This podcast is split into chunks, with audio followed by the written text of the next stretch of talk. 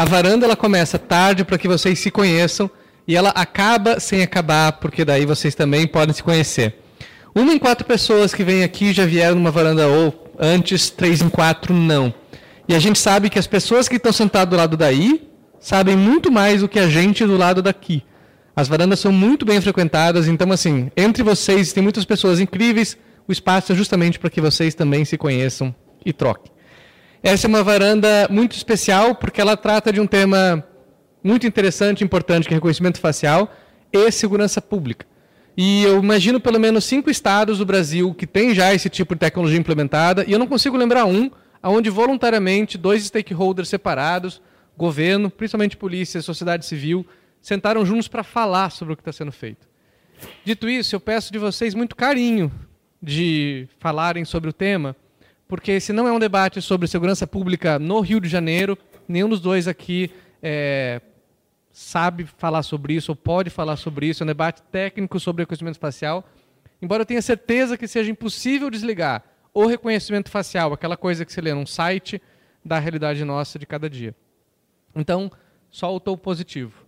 É, dito isso, eu vou convidar a Liana da casa para fazer uma apresentação no espaço de vocês e depois a gente passa para o conteúdo. Boa noite, sejam muito bem-vindos. Meu nome é Eliana, eu sou uma das gestoras aqui da nossa escola.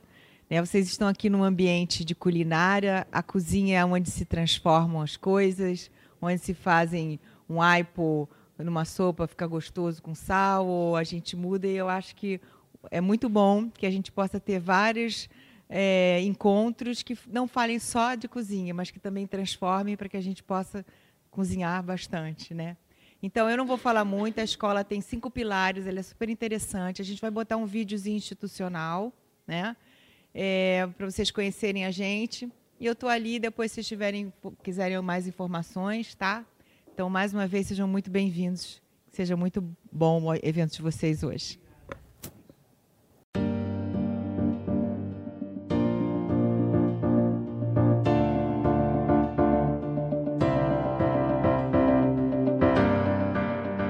Meu nome é Nelisa de Castro, tenho 42 anos, sou mãe do Vicente, chefe de cozinha, coach de saúde integral e tive a sorte desde muito pequena conviver com a natureza. Então a minha relação com o verde, com os animais, com as pessoas sempre foi muito próxima.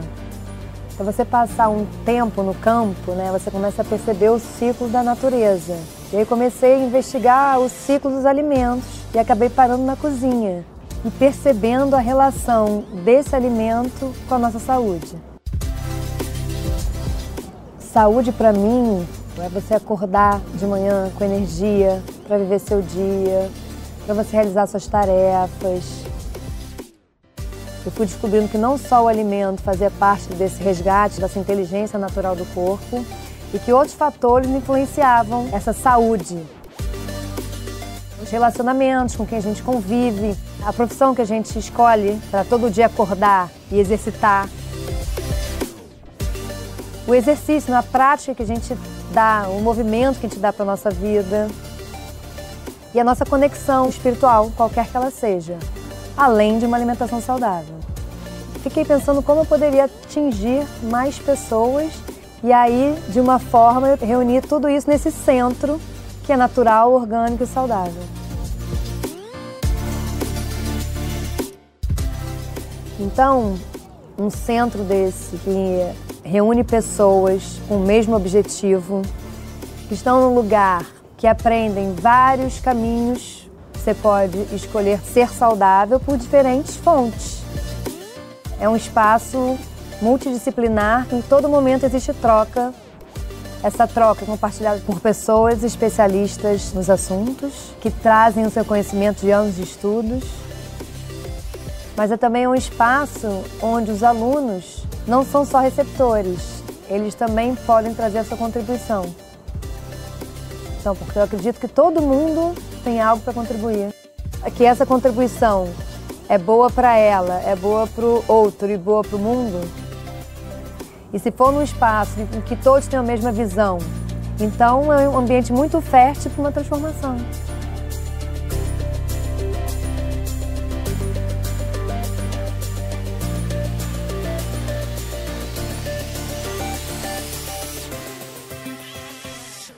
E a minha maior alegria, eu acho, é ver os filhos desse projeto, né? Que as pessoas vão se unindo para criar novas histórias com o mesmo propósito. Porque aí é que eu vejo que a minha missão está sendo cumprida, né? Que as pessoas estão virando realmente células propagadores de saúde. Porque todos os negócios que nascem aqui não são poucos, são muitos. Têm a mesma missão que a minha missão inicial, que é levar para o outro um mundo melhor, uma saúde melhor, esse respeito entre as, entre as pessoas.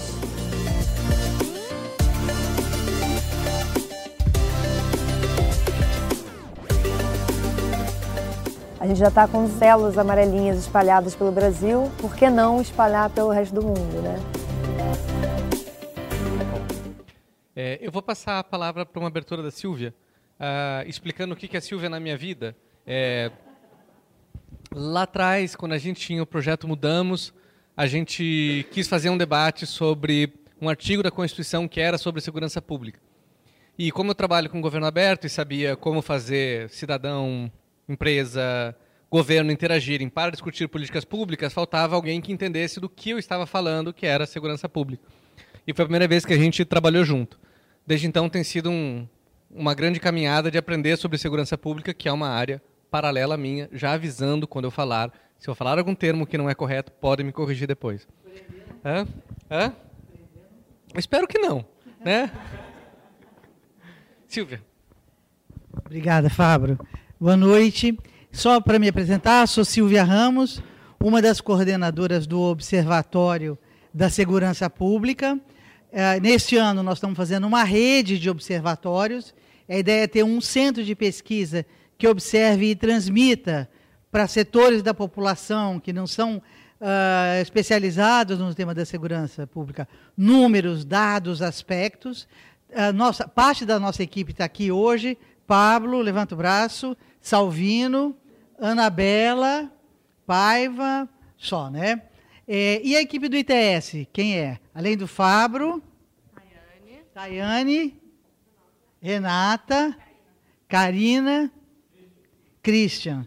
Obrigada por, pela parceria. Também fez parte desse processo aqui. O próprio Ronaldo está na China, né? Hein? Já voltou? Na China, né? Não, não acredito. Me disseram que ele estava na China. E também o Sérgio Blanco, é, que a gente ficou pensando o que fazer em termos de pesquisa, como é que nós da, do, do observatório poderíamos nos, uh, nos inter, entender melhor toda essa discussão sobre reconhecimento facial, etc. Então a gente teve a ideia de, de procurar, de fazer juntos um super tradicional varandas. Se você é o 76 de uma lista, a pergunta é por que você não fez antes, né? Está demorando já. Então a gente procurou o ITS e particularmente o Fabro. O Fabro é mais ou menos assim uma máquina de ideias. Vocês vão ver. Quando você pensa que você ele transmitiu uma ideia, você pensa que ele já transmitiu o melhor artigo do mundo sobre reconhecimento facial e está acabando de ler, ele já transmitiu outro, que é o melhor do mundo, e outro, e outro, e você está sempre correndo atrás. Então, eu não tenho nem como agradecer a parceria do ITS, e que ofereceu para a gente fazer juntos esse Varandas, né? E não tenho também como agradecer, não sei como agradecer a aceitação, a acolhida, a forma positiva que o Leite, o Alexandre Leite, tenente-coronel da Polícia Militar, uh, acatou, quer dizer, que recebeu o nosso convite. A gente falou com o Robson, Robson, a gente precisa de alguém da polícia para falar para gente a experiência da polícia, porque esse aqui é um varanda sobre segurança pública e tecnologia. Então a gente precisava restabelecer e produzir, quer dizer, redefinir essas pontes que nós tivemos no passado. Então eu agradeço demais, Leite, sua acolhida. Tem outras pessoas da Polícia Militar aqui que são nossos parceiros permanentes do SESEC, o próprio Robson, a Cláudia Orlinda, o Tiago, que está aqui hoje, o, como é que é seu nome? Pando, que é uh, assessor do, da CAES. A CAES é a, a coordenadoria de assuntos estratégicos da PM. É quem pensa na frente na PM. Tem muitas outras pessoas aqui, não vou ficar falando, tem o, Jorginho, cadê o Dorian, que é um dos pesquisadores mais importantes da área, o pessoal da Casa Fluminense, o pessoal da, da Defensoria Pública. Então, eu tenho certeza que a gente vai ter exposições muito interessantes e inteligentes e um debate também interessante uh, sempre nesse sentido que o Fábio falou, com a ideia do diálogo, da gente pensar, nós estamos numa rara oportunidade, raríssima hoje em dia, de a gente ouvir pessoas que a gente não ouviria se nós não tivéssemos conseguido colocar essas pessoas juntas essa noite. Vamos aproveitar.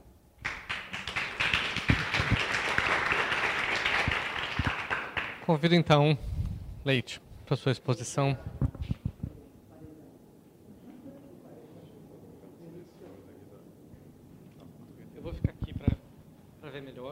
Qualquer ah, coisa. Ah, tá bom. O, aquele laser aí? Ah, aqui troca também? Isso aqui avança aqui, volta aqui e aqui ah, o laser. Tá certo, tá bom. Bom, boa noite a todos. É, tá dando para ouvir todo mundo, tá? tá. É, gente, primeiro eu queria agradecer o convite, né?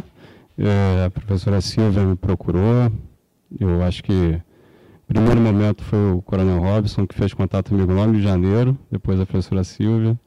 E eu tenho um prazer muito grande de estar aqui hoje, até gostaria de enaltecer a presença do, do Robson aqui, porque, porque ele foi a pessoa que deu muita força para o meu trabalho lá na, no Estado Maior. Né? É, eu trabalhei durante muitos anos fazendo é, análise criminal e coleta de dados é, em diversas frentes, inclusive algumas até com algumas academias, UF, Stanford, e algumas delas geraram trabalhos bastante interessantes.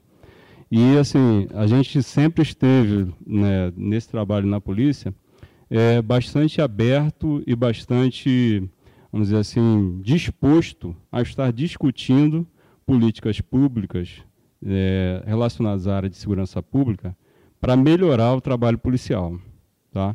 É, às vezes a gente vê assim, ah, não, a polícia, e talvez alguns até falem, não, a polícia é muito fechada, eu peço as coisas, não me dão, eu peço algum auxílio, eu peço para fazer uma pesquisa. Na coordenadoria de assuntos estratégicos, hoje, né, nós temos lá pessoas é, que são bem, bastante, vamos dizer assim, mente aberta, bastante predispostas a estar recebendo pedidos de pesquisa, a estar compartilhando dados, a estar crescendo junto com vocês e estar até disponibilizando né, é, conhecimento a respeito de um teste que a gente está fazendo, na verdade, o reconhecimento facial hoje é mais é, é um teste que foi, está sendo implementado para possivelmente uma futura contratação. Né? Então, eu vou estar apresentando para os senhores né, algo que ainda está sendo construído, né? a gente ainda está, ainda está crescendo, amadurecendo todo esse programa e amadurecendo também os procedimentos de uso. Afinal, essa tecnologia é nova não só para a gente, talvez seja nova até para muita gente que está aqui. Né? Apenas segundo uma revista chamada CIO, acho que alguns conhecem aqui, apenas 24% das empresas ainda é, usam, já usam essa tecnologia, né? Então não é algo muito difundido para os seus clientes, né? São ferramentas disponibilizadas para os clientes. Você vê hoje ah, os celulares, os smartphones já dispõem dessa tecnologia para desbloquear o celular, para fazer o reconhecimento do usuário, né? Bom, é, como a gente vem dizendo, né, aqui, a tecnologia de reconhecimento facial e leitura de placas, o nosso principal objetivo em fazer o uso e fazer o teste dessa tecnologia é, em primeiro plano, tentar uma nova forma de redução da criminalidade. Né, a gente sabe que, dentro do plano da Política Nacional de, de Segurança Pública, houve uma propensão a utilizar bastante a métrica e a gestão por resultados para tentar alcançar uma redução da criminalidade. E isso hoje vem sendo, é, vamos dizer, de certa forma, ampliado com o uso da tecnologia.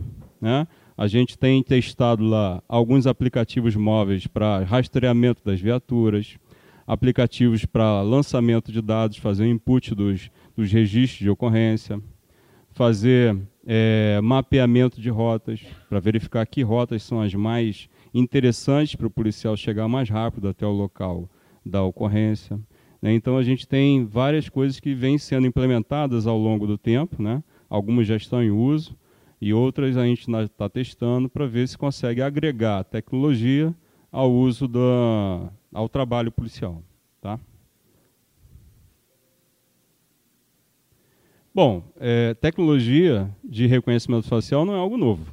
Né? Eu acho que há centenas de anos atrás, aqui a gente tem 1881, várias décadas atrás, a gente já tinha aqui no Velho Oeste essas coisas, colocava-se no poste a foto do cidadão lá que era procurado, para que a polícia, o agente policial, aqui ó, quem é que a agência de, de, de investigação, né, pudesse encontrar esse cidadão, né? Então não é novidade, não é novidade que isso, isso que a gente estava trazendo aqui para vocês, tá? Na verdade, está trazendo é, o que vários outros países e várias outras cidades de outros países já estão usando. Né? Londres utilizou na, na, nas últimas Olimpíadas, a Califórnia vem utilizando em várias, várias das suas cidades, e a gente é, tem utilizado até um pouco da experiência que eles passaram para tentar é, trazer é, os benefícios, os malefícios, as vantagens, as desvantagens do que, do que aconteceu lá para amadurecer cada vez mais o nosso projeto. Tá? Opa. Estou meio, tô meio adaptando aqui ao controle. Bom, é, o portal de procurados é algo parecido. Né? Hoje tem lá 456 procurados pela Justiça, que da mesma forma, é, o que evoluiu é que a foto não está mais no poste. Né? Agora a foto está digital, dentro de um portal. Opa, ainda estou me adaptando. Ainda está lá dentro de um portal e, é, mesmo que de forma digital, não é, não é permitido você fazer um reconhecimento ativo né, dessa, dessas figuras procuradas em todo o espaço do Rio de Janeiro. E a ideia do reconhecimento facial é justamente fazer o reconhecimento ativo e a possibilidade do policial, é, em, ao invés de ter uma subjetividade, ele poder ter uma indicação. Tá? Bom, que dados são esses que estão dentro do, do nosso escopo. Não é dado de identificação civil, não é dado de qualquer cidadão residente do Rio de Janeiro. A gente não colocou lá, dentro do escopo do projeto, esse, esse dado. O que está lá é mandado de prisão, né? o que está lá é mandado é, em pedidos dentro dos, dos, do Maracanã, Engenhão, se for o caso, futuramente, e a nossa demanda hoje é uma demanda muito grande. Né?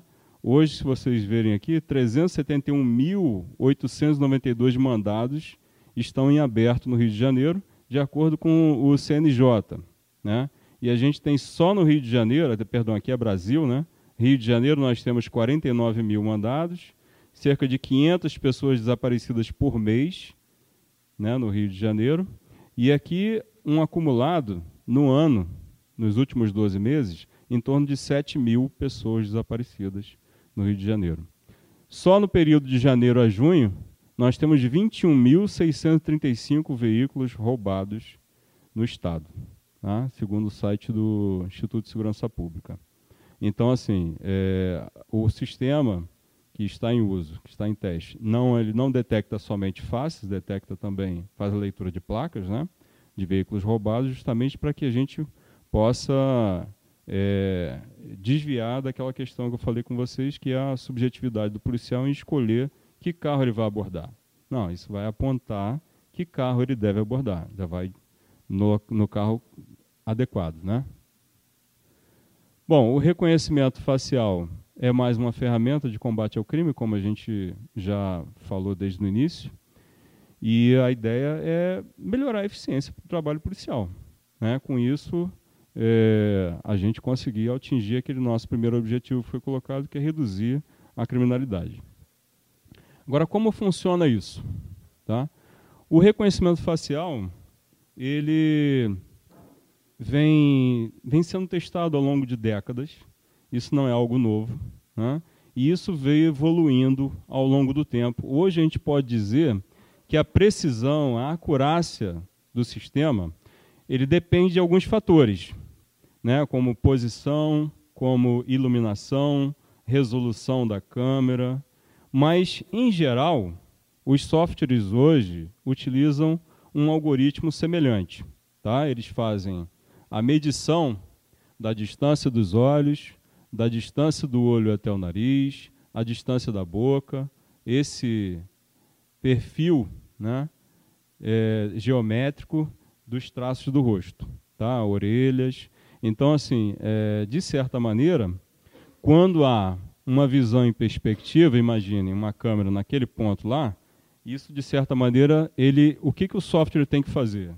Ele vai ter que desenhar em 3D a minha, a minha face para poder depois desenhar a forma geométrica da minha face e posteriormente fazer a comparação com uma face já existente, antiga, ou, ou frontal, ou até lateral, tá? E aí o que acontece? É, os softwares hoje em dia existem softwares que são rápidos nessa, nessa nesse reconhecimento, nesse tratamento em 3D, como o NeoFace, que é um dos mais conhecidos da NEC Corporation. Ele faz isso em 0.4 milésimos de segundo, então é uma coisa muito rápida.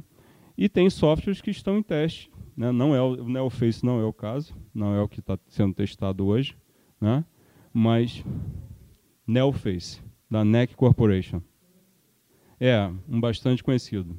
Tá? Inclusive tem até uma, uma startup é, brasileira que está lançando um software, recebeu um aporte de 5 milhões. Ela chama, o software dela se chama Full Face. Tá? É uma empresa brasileira.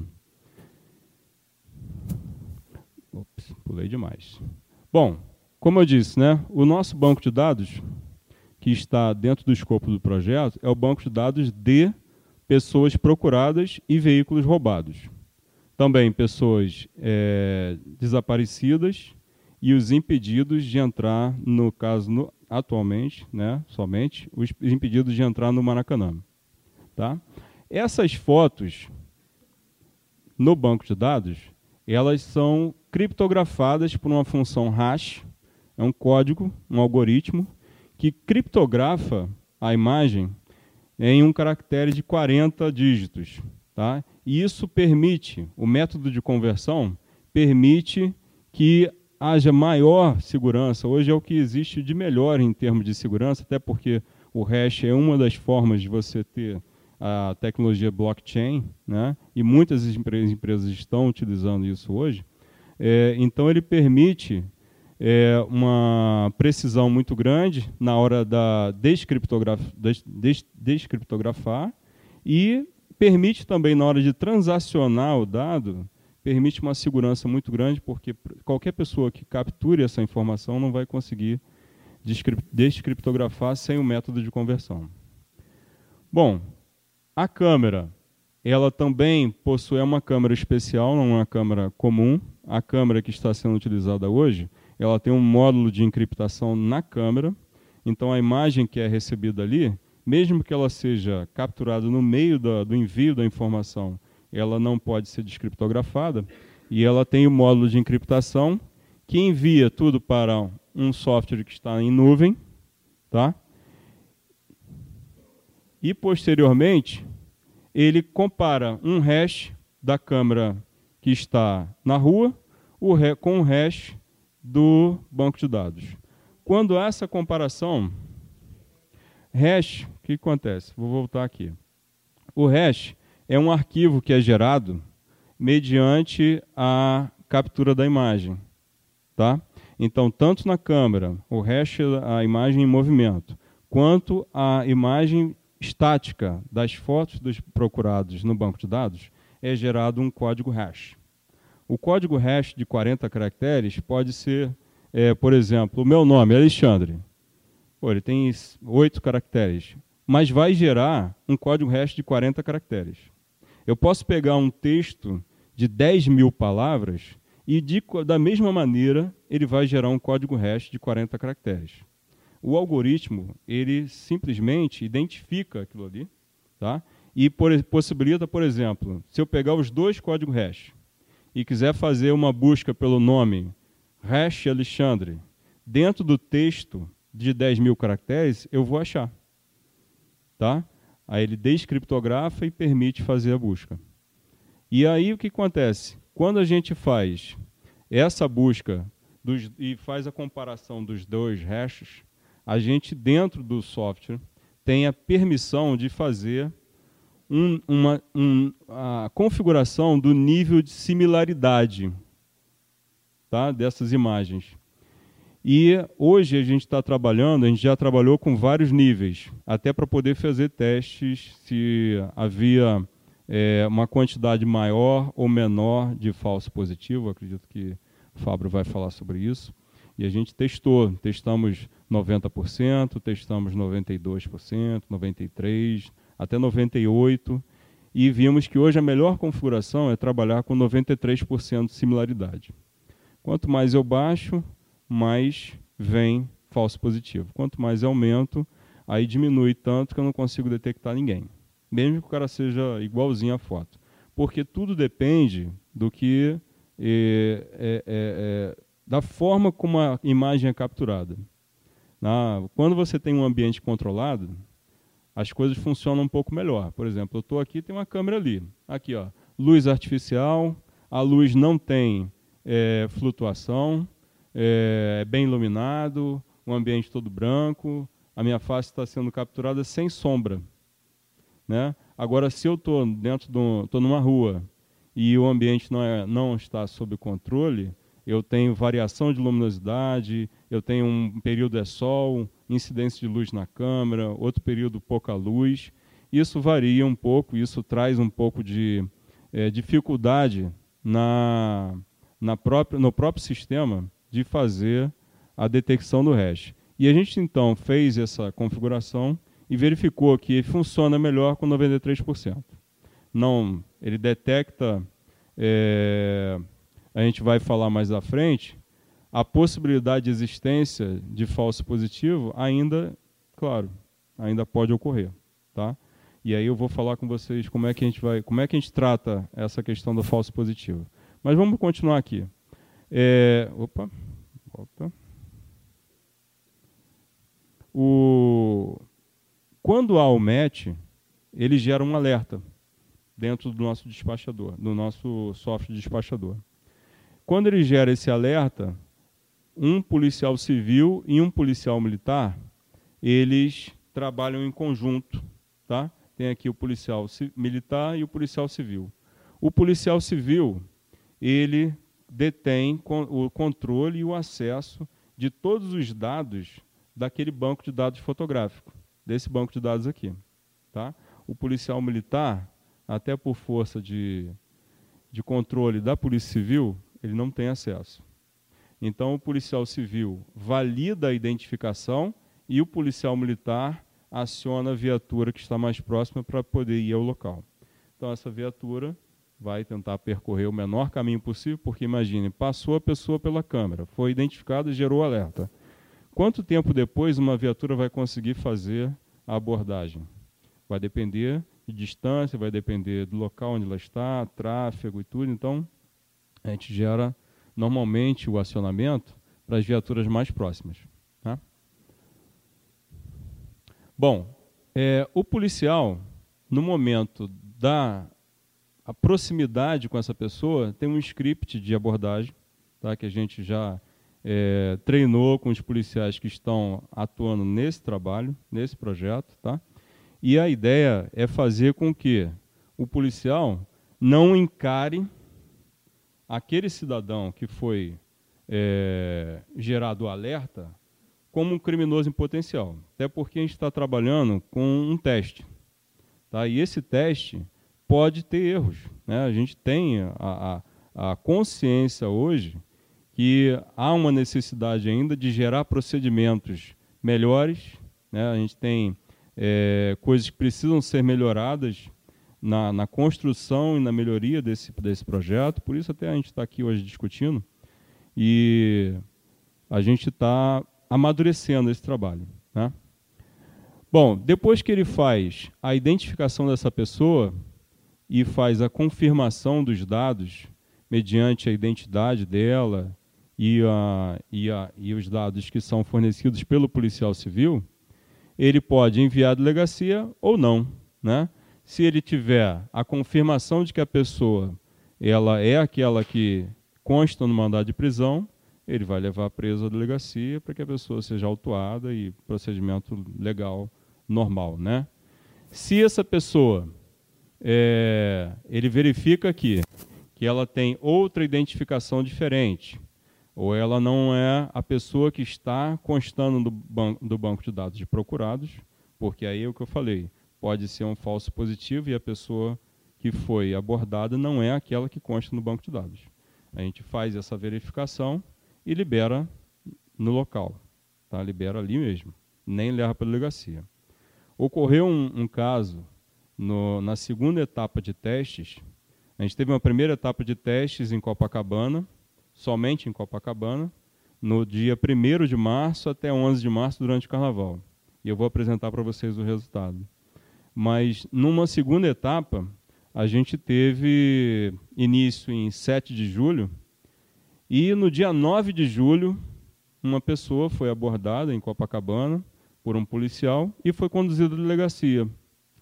E aí o que acontece? É, quando ela foi abordada, né, houve o match, e essa pessoa foi abordada, ela não tinha identificação nenhuma. Acontece que o, o script que a gente gerou era exatamente esse. Olha, não tem identificação, infelizmente vai ter que conduzir a delegacia. E aí foi explicado a ela o que aconteceu. Ela tinha que ter é, algo que pudesse mostrar quem ela era. Como não tinha, a gente tinha, de certa forma, um fundamento legal, uma suspeita legal para que ela é, tinha um mandado de prisão. Normalmente, é, você tem o devido processo legal, essa pessoa foi julgada em algum momento, passou pelo pela vara de execuções penais e esse mandado de prisão foi gerado. Acontece que chegou à delegacia, ela foi identificada e ainda foi verificado, para piorar a questão, que esse mandado, é, para piorar a questão, e aí isso foi até interessante para a gente avaliar o nível de confiabilidade do banco de dados de procurados da Polícia Civil. Né? E aí isso foi checado e verificado que a pessoa que constava no banco de dados já estava presa. Bom, isso mostra para a gente, dá um feedback para a gente interessante. Nosso banco de dados também tem erros. Nosso banco de dados precisa ser otimizado, atualizado, checado, retestado. E como que funciona a geração desse banco de dados? Né? A Polícia Civil recebe o preso e encaminha para o processo, para ser processado, e aí passa todos aqueles trâmites, acho que a maioria que deve conhecer, no final, há uma sentença e da sentença, se é prolatada a sentença pela, pelo regime fechado, pelo, ou, ou, ou pelo regime aberto, que seja, ele vai para a vara de execuções penais. Quando entra na vara de execuções penais, é que, o, havendo necessidade de prisão, né, é gerado o mandado de prisão, e esse mandado de prisão ele fica registrado numa base de dados do, do, do, do CNJ e a Polícia Civil também recebe uma cópia. Assim como a Polícia Militar também recebe uma cópia, principalmente quando o preso é foragido, né, considerado foragido. E aí, é, esse controle é que muitas das vezes não é retroalimentado.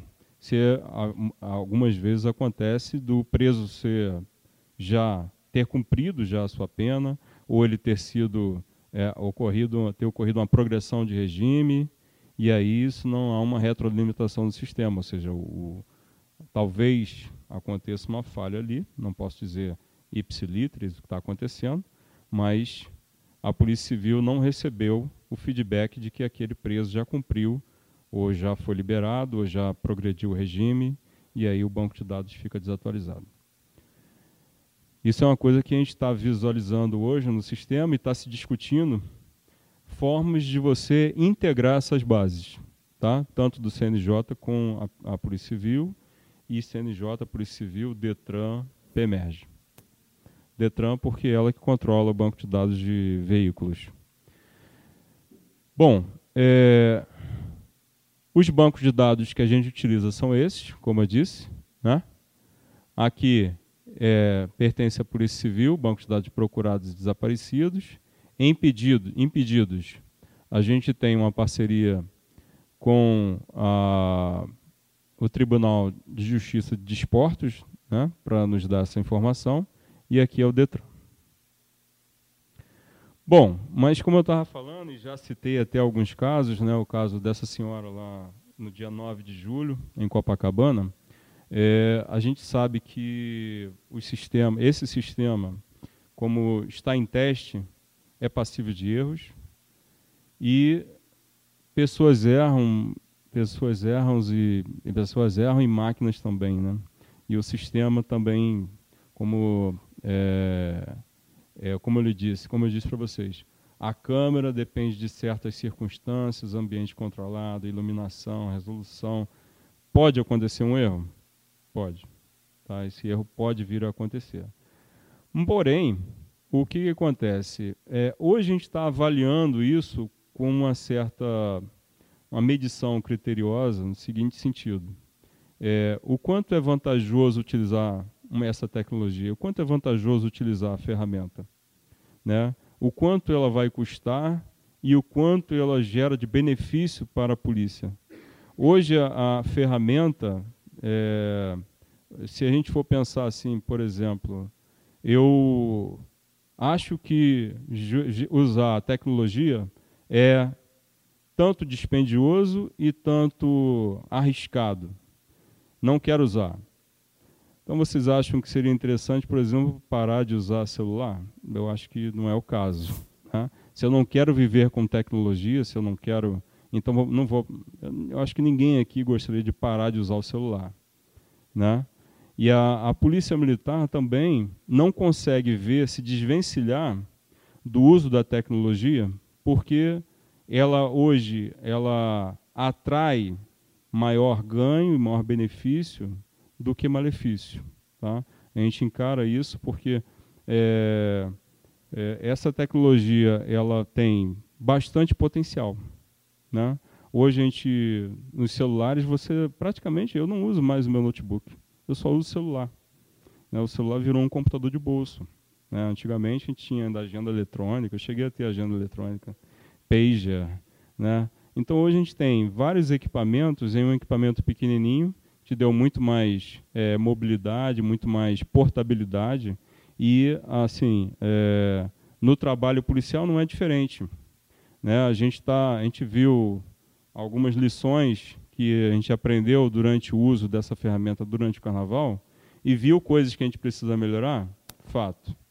A gente viu que precisa de e-trunking, que é uma ferramenta que dá uma certa facilidade para o policial poder receber já na rua a informação do, do o alerta que é gerado na central, pode ser gerado também para o policial que estiver mais próximo da ocorrência. E isso gera facilidade e rapidez. Né? Então, tudo, tudo focado nessa questão aqui. A ideia é fazer com que a polícia possa servir e proteger melhor em defesa do cidadão, com a, utilização de um serviço cada vez mais inteligente e proativo, e reduzindo a possibilidade do policial escolher errado. Né? A gente vê, é, antigamente, e há muitas críticas nesse sentido, né? Do policial fazer inúmeras abordagens e muitas das vezes não conseguir, é, em, principalmente em algumas comunidades, né, fazer abordagens e isso acabar gerando desconforto para a pessoa que é abordada, porque ela, ela é trabalhadora, porque ela acaba se revoltando. Né? Então, esse desconforto ele precisa ser reduzido. E a ideia de, de, de fazer isso não tem outra forma é sem você ter algo que gere um trigger, uma indicação para o policial de que ele vai abordar uma pessoa que há uma substância, uma substância nessa abordagem, que há uma, uma certa é, algo, algo concreto que vá permitir com que ele consiga abordar uma pessoa que realmente tem um histórico, né? E aí ele reduz e, ba e bastante essa possibilidade de escolha. Bom, é, como a gente estava falando, esse software, como eu falei, da, falei do NeoFace, falei do FullFace, são empresas privadas né, que dispõem dessa tecnologia e desenvolveram anos de pesquisa para construir essa ferramenta. E a Polícia Militar não tem, como, não tem outra forma de contratação, senão ou adquirir, comprar o software, ou comprar o equipamento, ou comodato. E isso é uma coisa que a gente está também amadurecendo. E por isso que até que está sendo falado isso aqui com os senhores.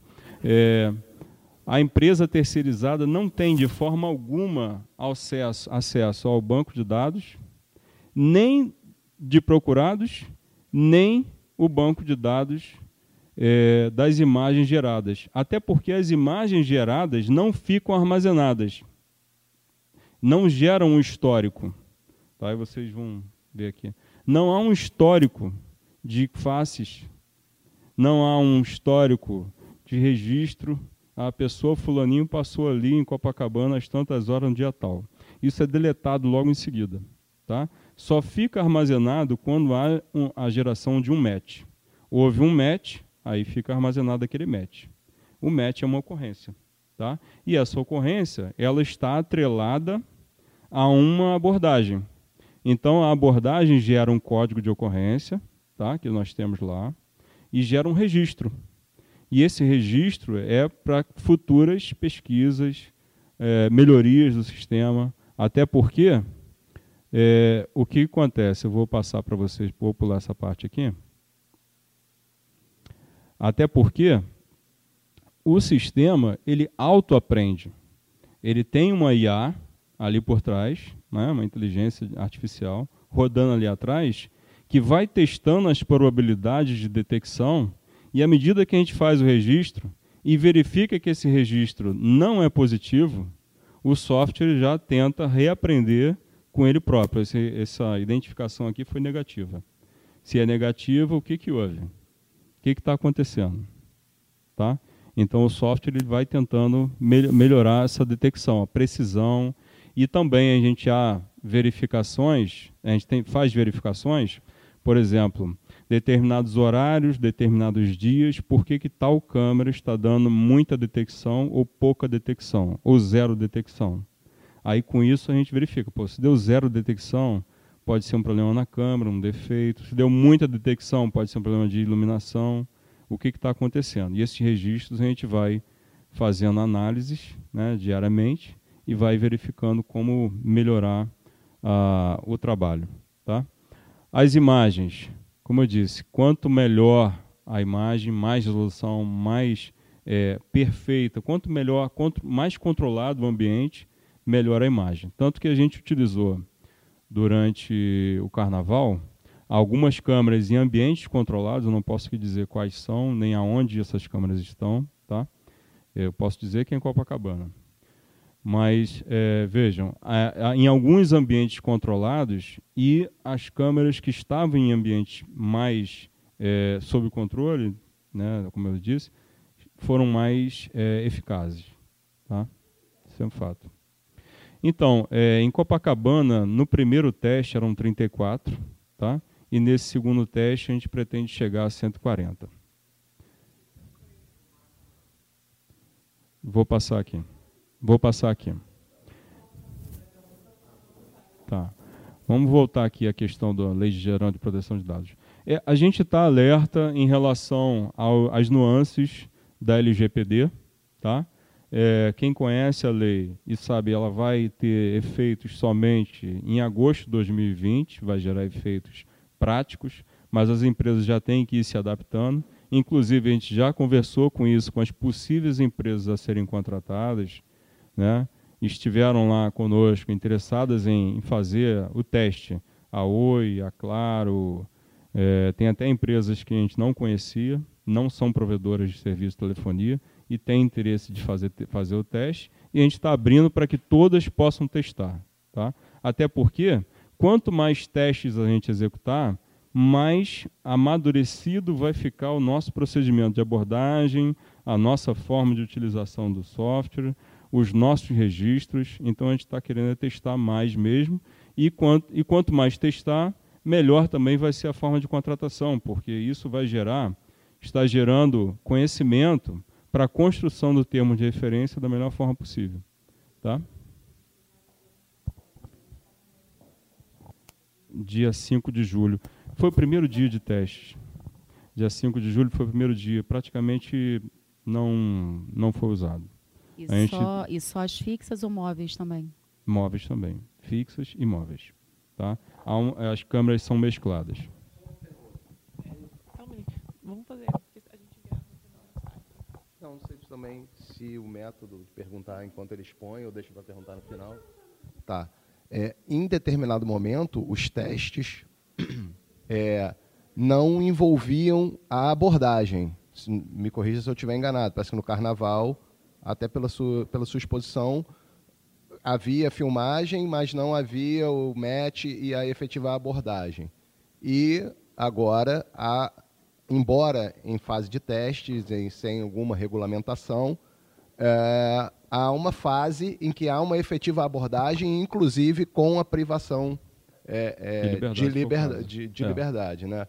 Então, a minha pergunta é como ponderar isso, sabendo que você está numa fase de testes, mas que efetivamente, é, numa determinada etapa desse processo, é, se chega a efetivar a privação de liberdade das pessoas. É, a gente está numa fase de teste, mas a abordagem é feita sempre que possível, inclusive durante o carnaval. Tá? Ela foi feita sempre que, que permitia se fazer a abordagem, a gente fazia. Tá? É, em alguns momentos, a gente detectou ali por exemplo, aglomerações muito grandes de pessoas, e aí tem outras questões técnicas que influenciam aí, que é a questão da segurança do policial, né, abordar várias pessoas juntas, como ele vai chegar lá, porque nós temos que garantir também se essa pessoa é uma pessoa procurada, se ela não vai reagir, e isso vai gerar um efeito colateral, entendeu? Então a gente avalia isso como um risco e às vezes prefere não abordar ou deixa para abordar em outro momento, acompanha através das câmeras mesmo, deixa abordar em outro momento, tá? É, bom, o que acontece em relação à LGPD é que o artigo 4 e eu queria destacar aqui o artigo 4 principalmente nesse aspecto do item da letra D aqui, as atividades de investigação e repressão de infrações penais não estão sob a abrangência da LGPD. Então, o tratamento de dados, ele, nesses aspectos, segurança pública, defesa nacional, segurança do Estado, atividade de investigação e repressão de infrações penais, não são abrangidos pela LGPD. Apesar disso, né, nós estamos tomando todo o cuidado possível para que as empresas, e aí é constam aqui no parágrafo 2 e parágrafo 4 as empresas que estão trabalhando com a gente, fazendo a, a, a, esse teste não tenham acesso às câmeras. Tá? Então, a gente não tem nenhum operador da empresa trabalhando diretamente com a imagem nem com o banco de dados. Nós só temos policiais civis e policiais militares. Tá? Bom, esse aqui é o exemplo de um match. Inclusive, esse aqui foi durante o carnaval. Tá? Isso aqui foi, foi até divulgado para a imprensa posteriormente. Essa pessoa foi, foi conduzida à delegacia e o, ele estava com mandado de prisão em aberto. É, no carnaval, durante esses 10 dias de operação, a gente obteve êxito em retirar das ruas cinco pessoas por mandado de, de busca e apreensão, três mandados de prisão, três veículos foram recuperados e duas pessoas elas foram abordadas. Aí foi até uma questão que foi uma, uma, uma questão onde os policiais estavam monitorando as câmeras da orla e observaram duas pessoas é, negociando celulares. Não era um, dois, não, eram vários celulares. E aí os policiais é, acharam aquilo suspeito, né? E pegaram essas duas pessoas e levaram para um lugar onde tinha uma câmera do reconhecimento facial e pediram para os policiais de reconhecimento facial se tinha como fazer o teste, né, se havia um match. E deu match, tá? Dos, desses dois, tá? Um, por um motivo de um, 157, né? O artigo 157. Bom, lições aprendidas no uso dessa, desse sistema é, durante o carnaval, principalmente. Seria o caso da gente trabalhar melhor a distribuição do nosso policiamento, e a gente viu que o uso de motocicletas nessa situação ajudou bastante, tá? principalmente porque, como o teste era num local plano, foi em Copacabana, ruas bem pavimentadas, porém com tráfego intenso, principalmente durante o carnaval, né? a gente precisava de deslocamentos rápidos. E aí conseguiu com motocicleta resolver essa questão. Tá? É, uso, opa, volta, o uso de trunking, que é o que eu falei com vocês, que é uma ferramenta que é disponibilizada para o policial receber o match na rua já, e aí isso gera certa facilidade, rapidez de deslocamento. É, melhorar a iluminação de alguns pontos de câmera, melhorar a possibilidade de reconhecimento de grupo, principalmente porque no carnaval muitas é, pessoas andavam juntas e havia, às vezes, é, detecção de duas e três ou quatro pessoas dentro de um grupo. E aí você não conseguia trabalhar se aquelas pessoas estavam juntas ou não, e a gente precisou melhorar, é, é amadurecer em como fazer essa abordagem de três pessoas reconhecidas dentro de um grupo. Tá? E a questão da, da própria base de dados de procurados, que a gente é, verificou que ela precisa ser otimizada, atualizada e ter um feedback melhor, que é o que a gente está trabalhando agora, tentando fazer uma parceria, né, talvez um convênio com o Tribunal de Justiça para melhorar essa base de dados. É, eu queria agradecer né, a paciência de vocês. Se alguém tiver mais uma pergunta. Claro.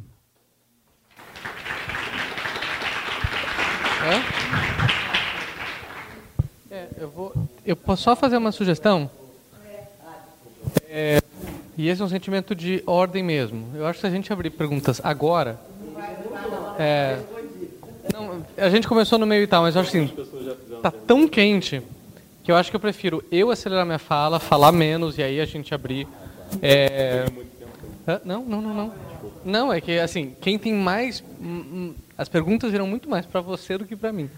É, então eu acho que fazer o outro lado da sociedade civil é bom, porque daí a gente consegue os dois lados. Tá?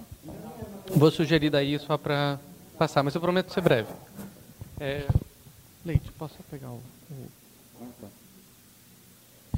É, bom, olá a todos. É, eu estive na Câmara, na Comissão de Ciência e Tecnologia, é, falando sobre reconhecimento facial. E eu queria trazer a memória de quatro pessoas que falaram ao meu lado. O primeiro deles foi o Felipe, da BIM. Ficou bem claro para ele de que reconhecimento facial é parte da infraestrutura de cibersegurança do país. Tem uma questão de fronteira, tem uma questão de é, aeroportos, tem uma questão da própria base de dados que isso vai gerar, de colaborações internacionais, Interpol e tantas outras coisas. O segundo é o Arthur, né, do Fórum Brasileiro de Segurança Pública, e ele falou sobre elefantes brancos. Ele falou, a gente não pode esquecer que há uma tendência das polícias comprarem grandes serviços de tecnologias que depois a gente não consegue utilizar mais. E aí, dando um exemplo do que pode acontecer, imagina se, por exemplo, o motor de combustão fosse uma tecnologia que a polícia não detém. Aí eu tiro o contrato e nenhum carro de polícia funciona mais. Isso não é um absurdo. Os tratores nos Estados Unidos, porque você não tem mais autorização do software, param de funcionar por causa disso.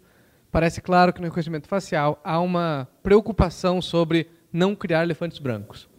Depois o Ricardo Mansano da Huawei falou, e ele falou muito do exemplo de Salvador, que foi um dos primeiros que surgiram nessa relação de no carnaval uma pessoa de saia ser identificada e presa. Eu não, eu não, eu não lembro da, da de Salvador com quem que é. é. E eu falei antes dele e eu critiquei isso daqui. Eu vou passar a parte aqui. O que ficou muito claro ali também é a forma como ele se apresentou, onde ele falou: o meu negócio não é reconhecimento facial, o meu negócio é análise de big dados. Minha questão é a gestão de dados do governo e como eu fui à China e fiz toda a visita, inclusive a Huawei de lá, eu entendo bem o que, que ele está se propondo quando ele fala que o serviço dele é uma gestão de dados integrados. É, e depois o Daniel Domingues, o NEC, ele falou, e eu elogiei o exemplo do, do NEC, porque eles são quem fazem a questão nos aeroportos da Receita Federal. E eu vou tratar isso daqui, é, eu elogiei a solução, e aí eu acho que você tem é, essas quatro falas. Elas estão online, vocês podem ver os vídeos. Eu acho que é uma boa memória desse, desse como a gente chegou aqui. Eu tenho uma metáfora para falar sobre o conhecimento facial que não é comum. Claro? É, inclusive, depois eu posso disponibilizar os slides uh, na página, qualquer coisa. É, eu tenho uma metáfora para falar do reconhecimento facial que eu acho que é importante, que é uma ambulância. Imagina que eu tenho uma ambulância e imagina que eu tenho uma emergência. Se nove em dez vezes que eu mandar essa ambulância para a rua for um paciente falso, eu desperdicei um grande recurso público. É, e aí, quando eu penso nas polícias, eu penso que se você vai disparar um alerta para verificação de alguém, é bom que 9 em 10 seja um alerta verdadeiro e não 9 em 10 um alerta falso. Então, eu acho que tem uma questão aqui de eficiência pública de segurança. Se a gente vai aumentar as polícias, que esse aumentar seja de fato é, eficiente. E eu vou fazer uma autocrítica a mim mesmo se é, o Leite chegasse agora e falava, Fabro, me dá aí 10 coisas que você acha que eu devo falar, eu acho que essas coisas elas têm que ser bastante aplicadas, elas têm que ser melhores práticas, elas têm que ser coisas que eu possa realmente dizer, contrato tem que ter isso, a relação da tecnologia tem que ter isso, infraestrutura isso e etc. E esses mecanismos de controle e accountability, de responsabilidade, eles não estão claros ainda. Esse daqui é um bom relatório sobre os Five Eyes, sobre os cinco países que fazem parte, Estados Unidos, Austrália, UK, etc. É, e eles têm 76 mecanismos bons para sistema de vigilância em máximo. Esse debate sobre como colocar accountability nesse sistema de segurança está só começando. Então eu gostaria de saber mais, eu deixo aqui o relatório para outros verem se necessário. E eu não queria deixar de falar da Lei Geral de Proteção de Dados Pessoais. Na verdade, é muito difícil de você falar de dados pessoais para a segurança pública, porque o artigo 4 ele diz não se aplica. Não é que não hajam princípios nenhum, tem a Constituição acima de tudo, é, mas você não tem um tratamento de GDPR, você não tem um tratamento tão claro para esse tipo de dados. Entretanto, tem um alerta importante. A exceção é para fins de segurança pública. Se por um acaso você utilizar os dados para segurança pública e transferir isso para o setor privado, o artigo 4 não te cobre. Se você fizer um tratamento para a segurança pública, se você fizer um tratamento de segurança pública e você transferir esses dados de forma é, internacionalmente, o artigo 4 não te cobre. Porque o fim final tem que ser segurança pública. E isso expõe muito o servidor público, na verdade. Porque você que está fechando um contrato com empresas para fazer esse tipo de serviço, o que é necessário, porque a tecnologia maior está no setor privado e não no setor público, você está expondo um fato muito delicado, que são dados pessoais para a segurança pública. Existe uma área muito cinza aqui de como operar e um risco, não só para a sociedade, mas também para as polícias. Eu sou diretor executivo do ITS, no Berkman Klein Center, é, eu sou afiliado na Universidade de Harvard. Um dos trabalhos lá é sobre ética e inteligência artificial, então podem ver. E no Fórum Econômico Mundial, eu sou do Fórum Global de Tecnologia e Direitos Humanos, um dos relatórios que a gente vai produzir é sobre reconhecimento facial. Então, questões básicas: qual a diferença entre reconhecimento facial e identificação facial? Dizem que eu sou parecido com o padre Fábio de Mello, o padre gato. E sim, eu apresentei esse slide na Câmara. Foi um dos meus momentos de alegria. A primeira tarefa que a máquina tem que fazer, eu daria, fácil. A primeira tarefa que o reconhecimento facial tem que fazer é identificar que ali existe uma face. E só isso é complicado. Se você for estudar as tecnologias anti-camuflagem, de proteção em manifestos e etc., você coloca uma bolota aqui, você coloca um chapéu, uma máscara, porque a partir do momento que você consegue confundir o reconhecimento, você não é uma face. Reconhecimento facial é mais fácil. É muito provável que se você está subindo uma escada rolante, você tem essa altura e etc., aqui esteja uma cara. Então existem várias outras coisas que indicam é, que você é uma cara. Identificação é mais diferente. Dificilmente qualquer tecnologia no mercado não reconheceria dessas fotos que são duas faces. Muito difícil. Há 10 anos atrás, não. Sem inteligência artificial neural, não. O problema é a identidade.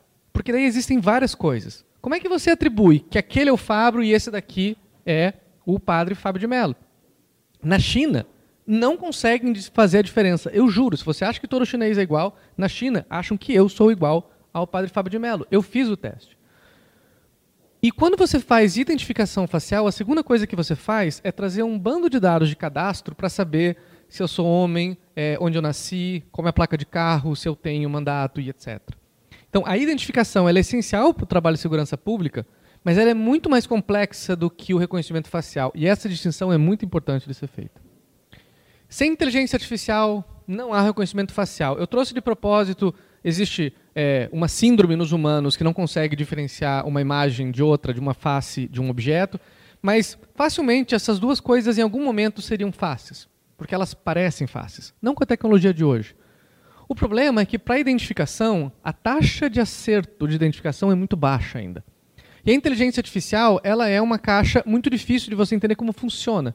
Existem poucas ferramentas para você explicar como a inteligência artificial pode ser mensurada, testada, avaliada. A gente sabe muito pouco. Como ela dá certo, a gente sai usando, mas as ferramentas de accountability dela são muito fracas ainda. Então, o que a gente tem que saber é que em todo o sistema de identificação facial, você não saberá como aquilo foi feito. Você não sabe como aquela câmera descobriu que eu sou eu. Não é fácil de você explicar. Estamos avançando nisso, mas a tecnologia ainda não chegou no conhecimento e regras de direito que a gente tem. Algoritmos que geram 92% de falsos positivos. É mais ou menos essa a taxa de acerto de reconhecimentos, uso de algoritmos para reconhecimento facial em ambientes completamente abertos. É muito baixo. Eu estou dizendo que 9 em 10 ambulâncias que saem são falsas. Na China, eu estava quando lançaram Homem de Ferro 1. Paravam para tirar foto comigo.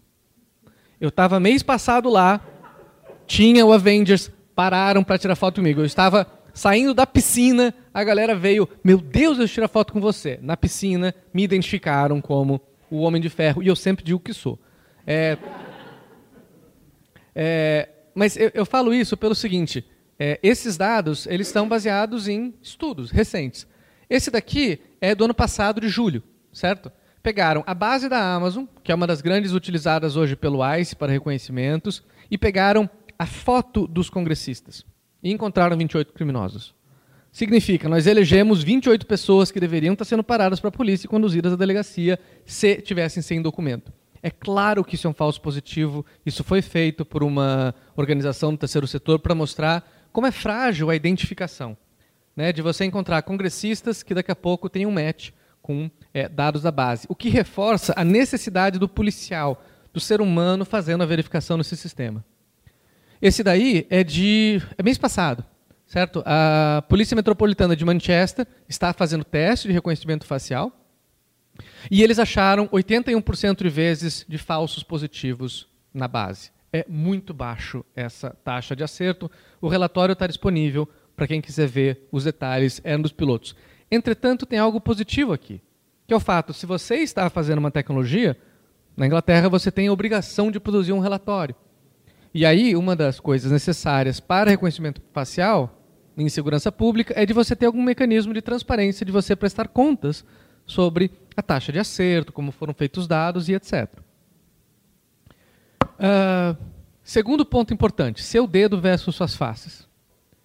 Biometria significa que você tem algum dado que faz parte da sua unidade de carbono, que linka você à sua unidade de registro, seu nome, sua, seu pai, sua mãe, né, a sua alma, se você quiser ir mais longe. Mas a biometria é sobre sua unidade de carbono, é sobre isso que está aqui. Tudo no seu corpo é único. O batimento do seu coração, o formato do seu pé, a rótula do seu joelho. Tudo em você é único. Entretanto, existem algumas coisas que fica mais fácil a gente escalar a unicidade. A mais conhecida delas é a impressão digital. Até onde se sabe, não existem duas impressões digitais iguais. Eu não sei se alguém realmente fez o trabalho de pesquisar isso, mas a probabilidade de haverem duas iguais é muito baixa. Entretanto, nenhum. É, e tem gente sem. Tem gente sem mão, inclusive. É, inclu... Entretanto, ninguém olha a identidade inteira.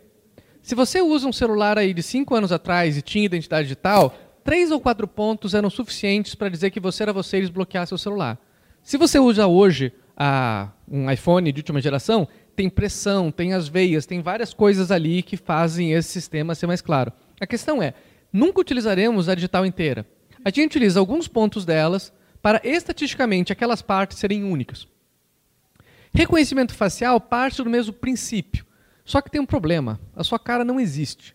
É, você envelhece, você tem cartilagem, é, você pode estar com sono, você pode estar inchado, você pode estar menstruada, você pode ter várias coisas.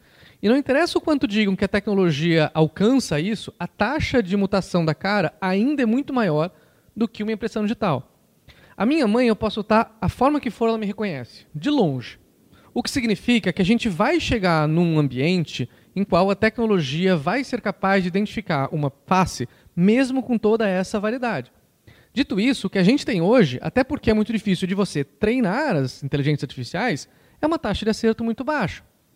Por exemplo, vários estudos mostraram que é mais difícil de você identificar um afro-americano do que uma pessoa branca.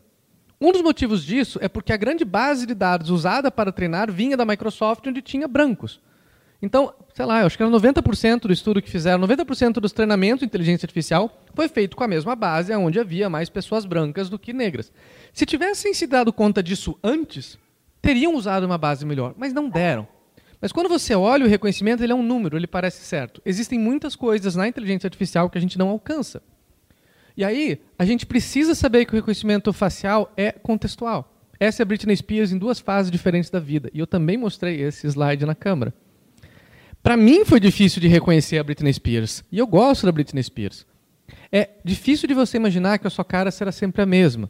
Uh, desaparecidos, por exemplo, crianças, uma das dificuldades é que elas envelhecem. E ao envelhecer, é muito improvável de você predizer qual seria a cara dela mais tempo depois. Eu não vou mudar do ano para o outro, mas um desaparecido de 6 para 7 anos muda consideravelmente.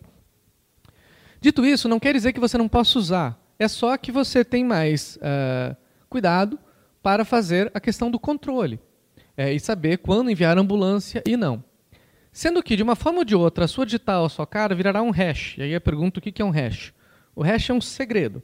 É, eu vou falar uma frase criptografada. P-eu, P-vou, P-fa, lá, P-lá, P-segredo. Se você entendeu que eu falei a língua do P, você entendeu a minha frase. Mas se esse P ele fosse mais complexo, essa frase estaria criptografada. Você não conseguiria deduzir o que tem aquilo, a não ser que você soubesse o segredo. A ideia de você fazer um hash é que você pega um grande volume de informações, seja ele qual for, e você faz um segredo. Se você sabe como desfazer o segredo, você consegue ver. Se não, você é, não faz. É uma forma de você anonimizar os dados, se você está trabalhando com dados pessoais, de forma que você possa é, definir o Fabro através de algo que seja único e buscar ele em outro lugar.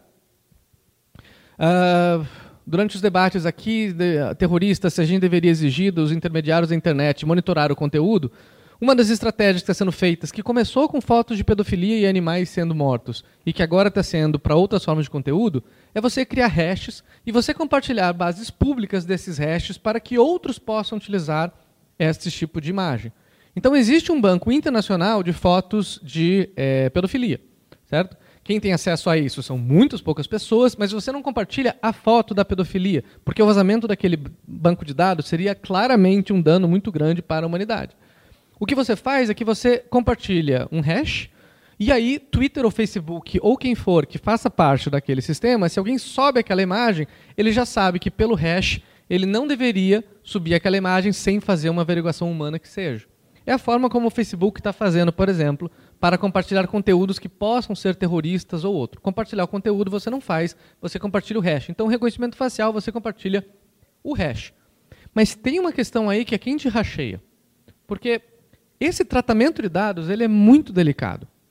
Uma coisa é de você ter a foto da minha digital, porque isso permite de você criar diferentes hashes da minha digital. Uma hash da minha digital com três pontos não é a mesma coisa de 11 pontos e pressão.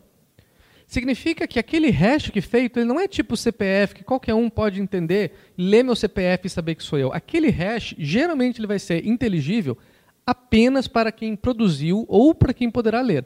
Existem formas de padronização abertas de fazer hash que podem aumentar a interoperabilidade de hash de reconhecimento facial, mas não é o padrão. Então a ideia é que todo um sistema feito com hashes para reconhecimento facial, em algum momento ele vira um elefante branco. Ele só funciona com aquele determinado provedor de serviços. A não ser que antes de fechar um contrato e antes de você estabelecer isso, você estabeleça que você tem controle sobre o hash, que o outro não tem, que você pode reaproveitar e tudo mais. Então, a discussão de quem te racheia ela é essencial. O Chile, mês passado, teve um vazamento de 4 milhões de pessoas. A população do Chile é 6.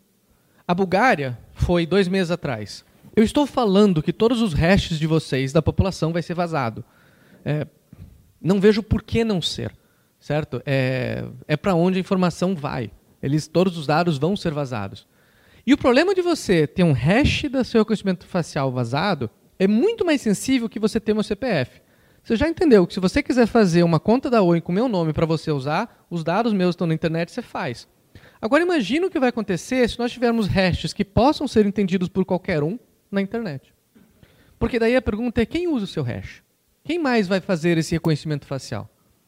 Aí está uma tendência nos Estados Unidos e também na Inglaterra de supermercados utilizando reconhecimento facial para a segurança de suas lojas visto a redução de investimentos em segurança, menos, menos patrulhamento. A ideia é, poxa vida, por que, que eu não posso pegar aquele pessoa que já me roubou e dizer que ela não pode entrar na loja? Estão sendo feitos usos de reconhecimento facial no setor privado para isso. Esse daí é o pessoal do Airbnb e aluguéis. Nova York é muito comum de você sublocar Estão começando movimentos de que para alugar alguma coisa você tem que instalar na sua casa uma câmera na porta para dizer quem entra e quem sai, e assim eu consigo saber se você está cumprindo um contrato privado entre duas partes ou não. A 99 tem uh, um reconhecimento de motoristas através do celular para carteira de motoristas. Os outros dois exemplos eu não acho bom, eu acho que eles são abusivos. Esse exemplo eu acho bom e é do setor privado. Porque, na verdade, você tem uma situação bastante controlada que é o motorista deu a sua carteira de motorista porque ele quer fazer um serviço.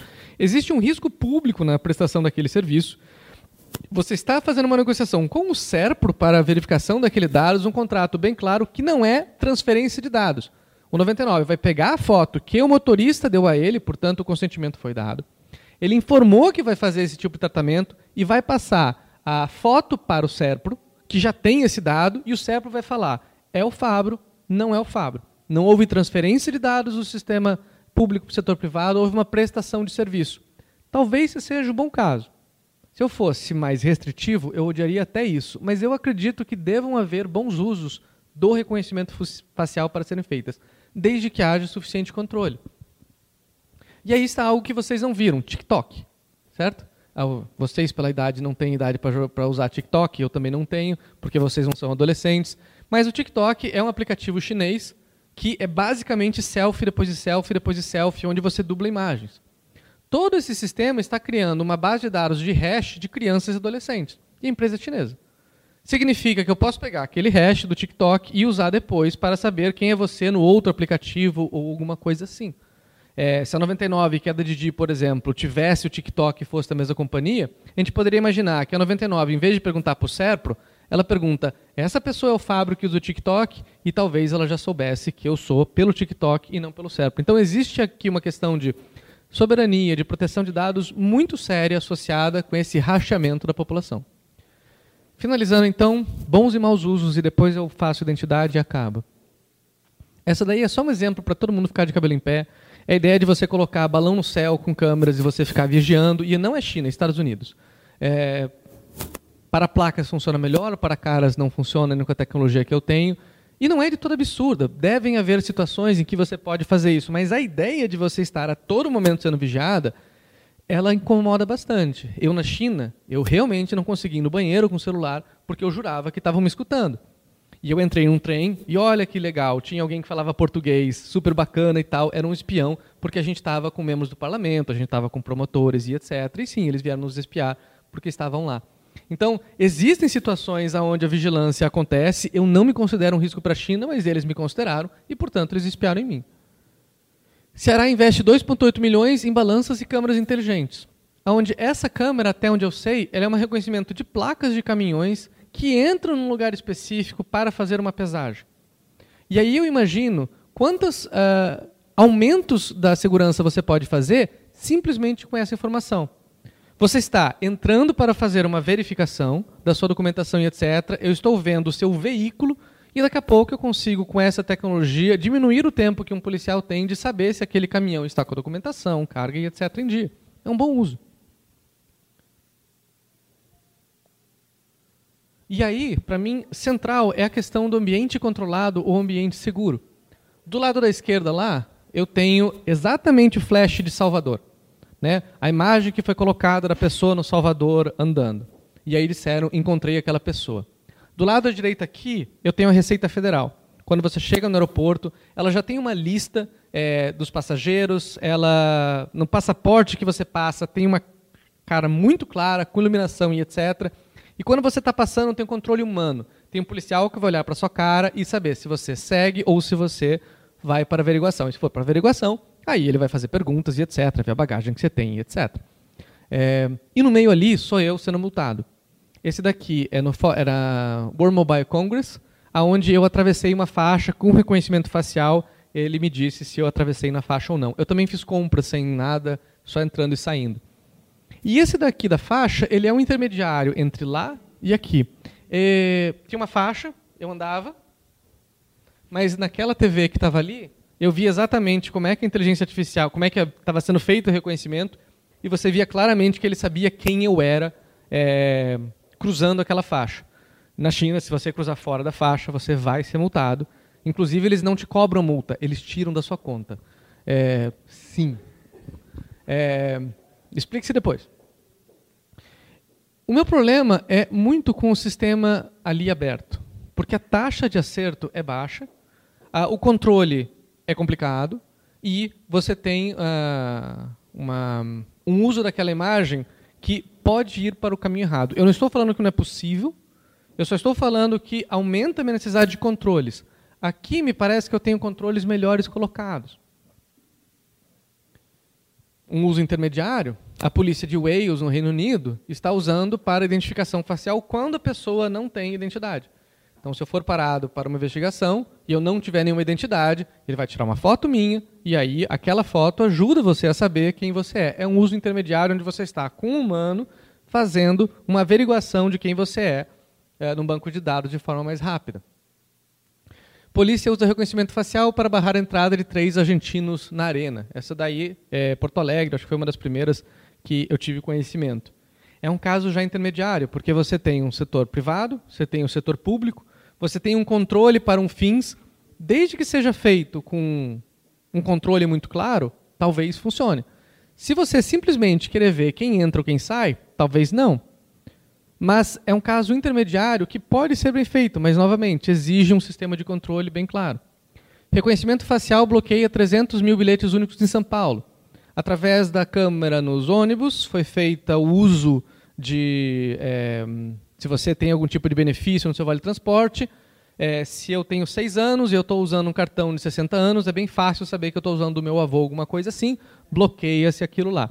O que é particular aqui é que quando é, eles foram perguntados, existem oito humanos fazendo a validação dessas imagens manualmente nesses casos, e até onde se sabe, esses 331 casos passaram por uma análise humana antes de serem feitas uh, o bloqueio. E, para acabar, quase, é uma questão central a gente saber quem é que vai controlar o seu RG é, de facial, a sua identidade. Esse é o Grindr. O Grindr é um aplicativo para relações homoafetivas, é um Tinder gay. É, e ele é super popular no mundo todo, todo mundo usa e etc. É, a empresa era da Califórnia. E aí, uh, ele foi comprado por uma empresa chinesa. O problema é que na Califórnia, relações homoafetivas são uma questão de comportamento, elas não são reguladas. Na China é diferente. E aí, se você pega esse base de dados e passa para outro país com outra jurisdição, você deveria ter um tratamento muito especial para dados tão sensíveis. Hoje saiu a lista de empresas que o presidente planeja uh, privatizar. Serpro e Dataprev, principalmente Serpro, são pessoas, empresas públicas que trabalham com hash de reconhecimento facial. É, e aí você tem uma dificuldade de saber se aquela aquele asset, aquela propriedade de hashes e tudo mais, ele vai ser privatizado junto, se ele vai não ser privatizado, se ele vai ser deletado, qual que vai ser o tratamento dado, porque não é só uma questão de serviço, é uma questão não só da guarda dos dados, mas também do tratamento dos dados feitos e da própria identidade que existe lá dentro. para acabar a identificação e cidadania. Isso foi uma coisa que eu aprendi quando eu comecei a trabalhar com identidade digital, que é um projeto que a gente tem, onde o grau de desidentificação no sistema penitenciário era muito grande. Uh, o que me explicaram é que há 20 anos atrás, 15 anos atrás, a quantidade de presos sem certidão de nascimento, sem RG, sem identidade era muito grande. Foi feito um grande trabalho de identificação, esse número caiu, ele não é zero, ele ainda é grande, mas é uma situação bastante diferente de 15 anos atrás para hoje. Mesmo assim, é, essa é uma, saiu 22 de julho, essa pesquisa onde 80% dos presos não têm documento da CNJ. E aí, não ter documento pode ser que você não tenha posse do seu documento, você não tem um RG para se inscrever num curso, alguma coisa assim, uma das coisas que é mencionada na reportagem, como pode ser também o fato de que você não tem documento, que você não é como eu, que um RG e CPF, você é um cidadão que não existe em uma base de dados. E o reconhecimento facial ele vai ter que existir dentro desse contexto de é, ecossistema de dados e informações do Brasil, que é extremamente caótico. Porque todo o processo de digitalização do governo ele foi acontecendo para resolver um problema. Ele não foi feito de uma forma arquitetada. O mapa da informação.com.br que a gente lançou ano que vem, ele mapeia 38 bases do governo que não se falam. Uma base precisa copiar os dados das outras para existir. Não, não existe uma interoperabilidade entre as bases. Então, o grau de problemas que nós temos no própria arquitetura da informação da identidade é muito grande. E isso eu estou falando de um ambiente em que é controlado pelo Estado, onde as pessoas passaram por diversas entidades e tudo mais. Imagina como é que é o reflexo disso na rua, a dificuldade de controlar isso. E sem esquecer que o reconhecimento facial ele pode ir além de saber se o Fábio é o Fábio, da identificação você pode. Nada funciona ainda, certo? Mas em teoria você pode saber se eu sou gay ou não, você pode saber a minha idade, você pode saber vários dados que você pode inferir automaticamente através do meu dado. Esse daí é o reconhecimento facial da Microsoft, que você mandava uma foto e ele te dava a sua idade. E esse é o Bill Gates, que não tem 77 anos. Então, é, eu não vou nem falar da taxa de erro desses usos a mais da tecnologia para inferir comportamento onde a coisa se torna realmente caótica. Uh, e alguns usos que vão deixar vocês pensando. Estados Unidos usa reconhecimento facial para buscar ilegais entre motoristas. Na China, a cada sinal que eu paro, dispara um flash para saber todo mundo que está dentro do carro. Antes do ônibus sair do aeroporto, eles passam com uma câmera de cabo a rabo para saber todo mundo que está naquele ônibus. É, e por aí vai.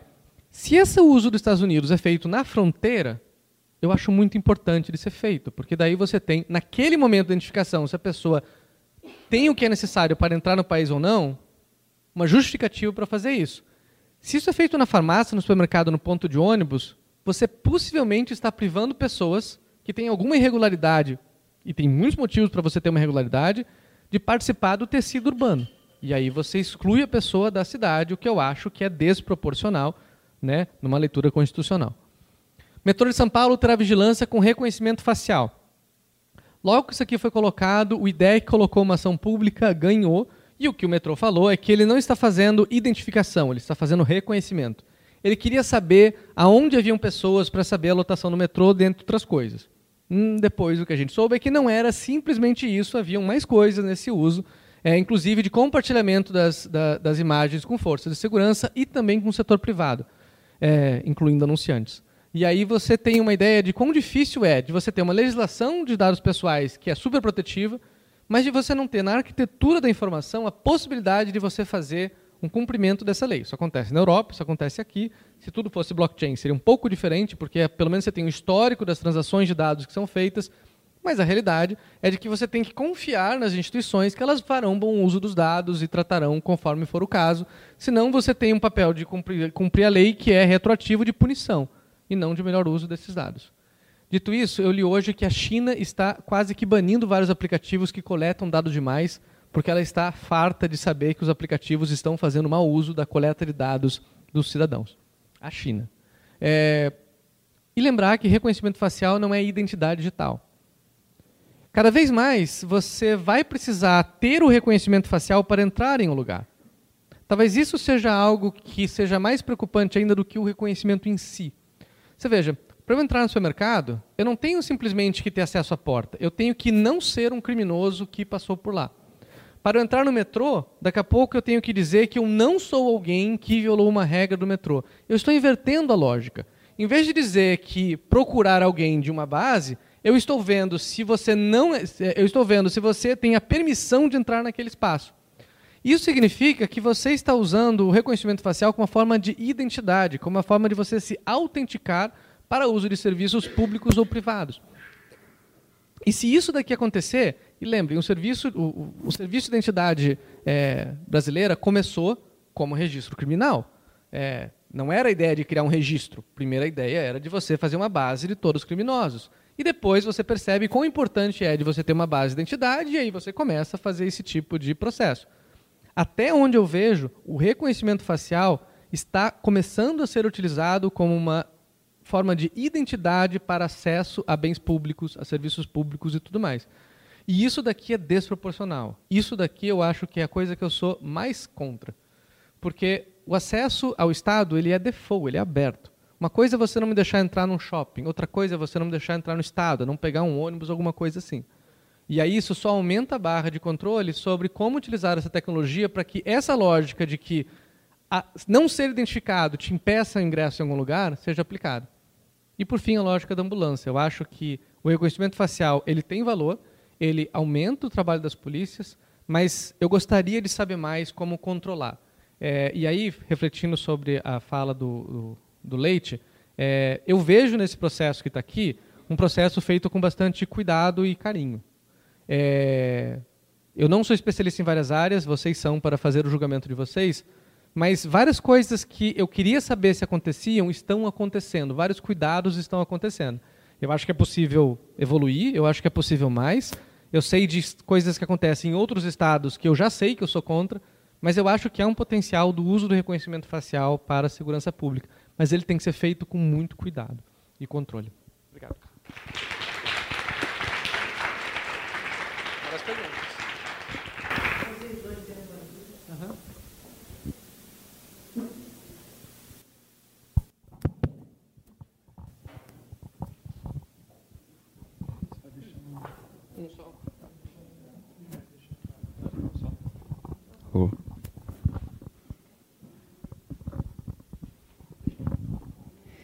É, boa noite.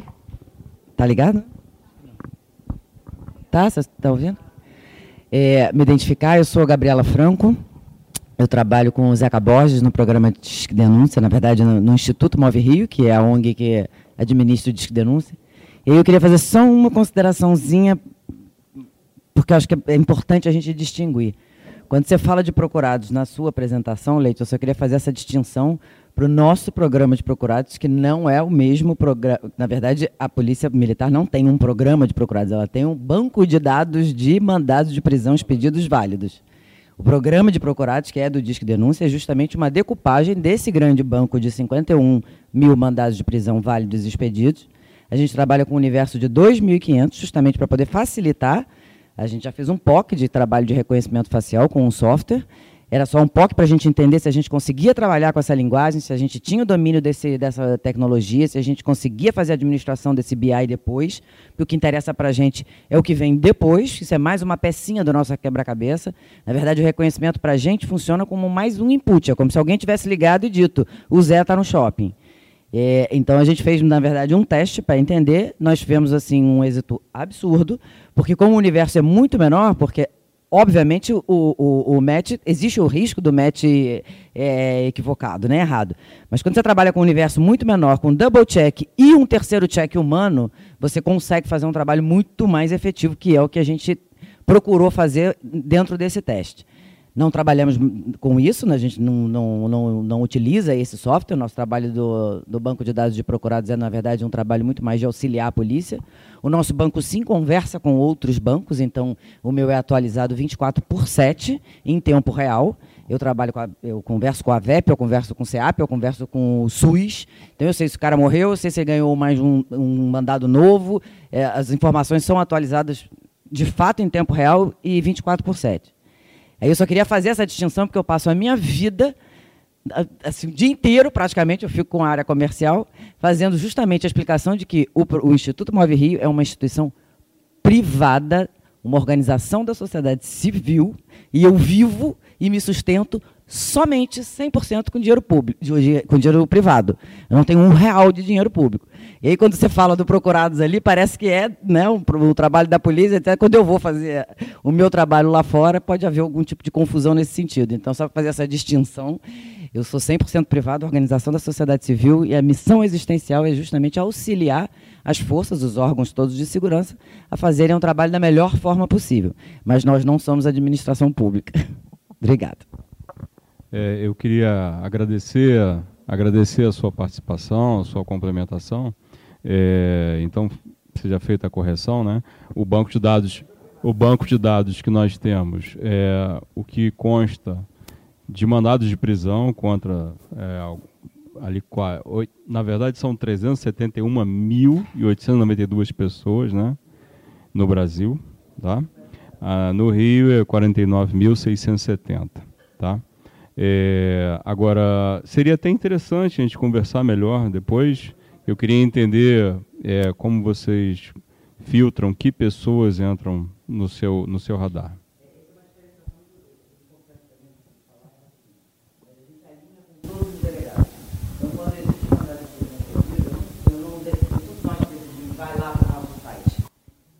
Somos nós que decidimos que vai para o site. É alinhado com o delegado justamente até para não atrapalhar. Muitas vezes ele já está no encalço daquele sujeito. Se eu coloco ele no site, ele fica sabendo que ele é um procurado ou um foragido, depende, né? Se ele fugiu, já entrou e fugiu. É, e aí eu posso atrapalhar a investigação. Então, por isso eu só trabalho com o universo de 2.500. Cara que não pagou pensão alimentícia, crimes de menor potencial, não, não estão no meu banco. Tá, só os ótimo. significativos e alinhado com delegacia por delegacia. É um trabalho bem customizado. É, a gente ainda não faz essa categorização, porque para a gente bastou o fato de ele estar lá, constante do banco de dados de, de mandado de prisão, já deveria estar preso. Inclusive, até a gente estava conversando antes, o ideal seria que esse banco de dados estivesse zerado. Todos estivessem presos, efetivamente presos, não tivesse nenhum em aberto. A gente sabe que a justiça e, a, e essa coisa funciona de forma dinâmica, né? À medida que as pessoas são sentenciadas e é divulgado seu é, é, mandado de prisão, ele entra no sistema e, e, aí efetivamente vai ser preso, mas até que isso ocorra, vão surgindo outros, né? Bom, e a gente pegou o exemplo do teu do, do, do site é, só para caracterizar ali a questão da agora fica digital, não está mais no poste, tá? E a gente pegou a informação direto do site, tá?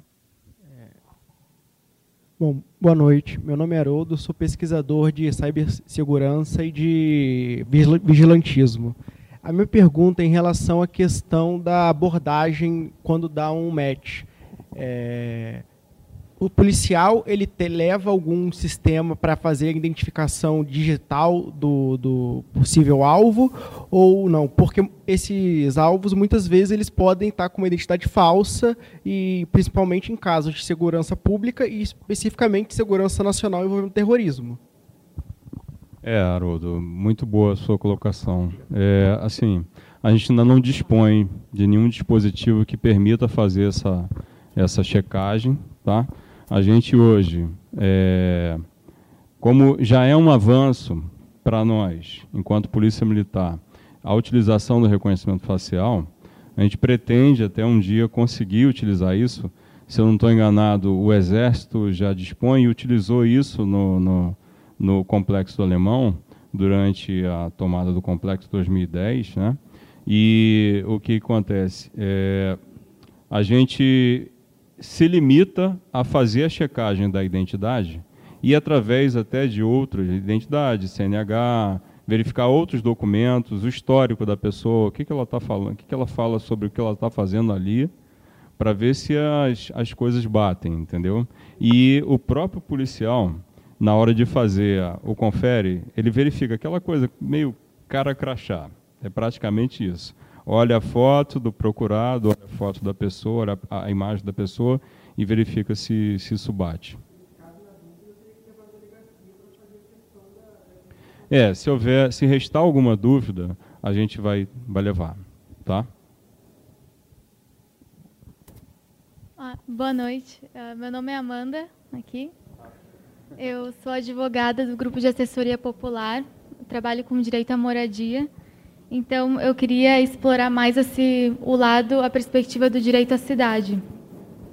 E a minha questão é a seguinte: partindo da premissa de que o policiamento ostensivo ele já é feito em áreas centrais, né, uh, por uma questão de otimização de recursos escolhas políticas, é, o emprego dessa tecnologia também em regiões centrais vai mobilizar mais aparato assim policial e a segurança policial, além do policiamento ostensivo que antes era feito só nas ruas, né?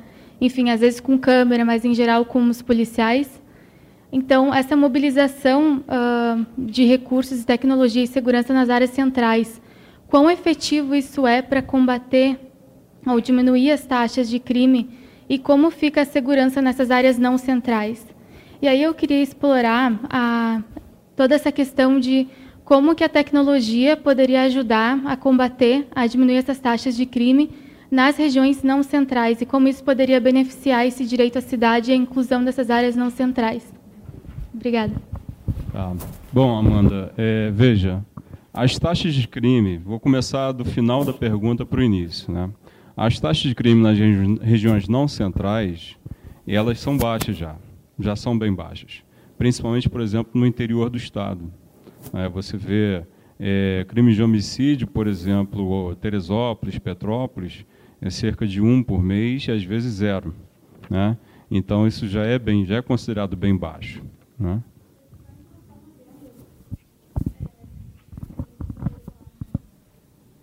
Só um adendo que não ficou tão claro, mas eu quis dizer no, no contexto da cidade, por exemplo, empregar as câmeras na Zona Sul e tal, e como ficam as outras áreas da cidade não, não centrais, dentro do Rio. Tá, entendi. É, então, o que, que, o que acontece? Como eu estava completando, né? Regiões não centrais, você quer dizer Zona Norte, Baixada, também de, de grande densidade populacional, mas não, não sendo considerado o centro da cidade. É, eu queria até aproveitar e registrar a presença aqui do comandante do batalhão lá de, de Copacabana, Coronel Marcos Balbino, está aqui com a gente, tá? E é importante a presença dele até para poder completar o que você perguntou. Por que Copacabana? Né, por que Copacabana foi escolhido para ser o teste desse sistema? É, porque o que acontece? Você vê, Copacabana é, congregava características que permitiam que a gente tinha uma quantidade maior de policiais por habitante, e hoje tem. Né? A gente tem um ambiente de certa forma controlado, que a gente já tinha câmeras disponíveis naquela região, uma certa quantidade. E é, isso não gera, pelo menos no, no momento do, da construção do projeto, não está gerando aumento de efetivo policial. Tá? A gente está aproveitando os policiais que já estão trabalhando naquelas unidades e dando um, um novo papel para esse policial. É, o policial que fazia já o trabalho rotineiro de policiamento, ele faz, ele faz agora o atendimento aos matches que estão sendo gerados.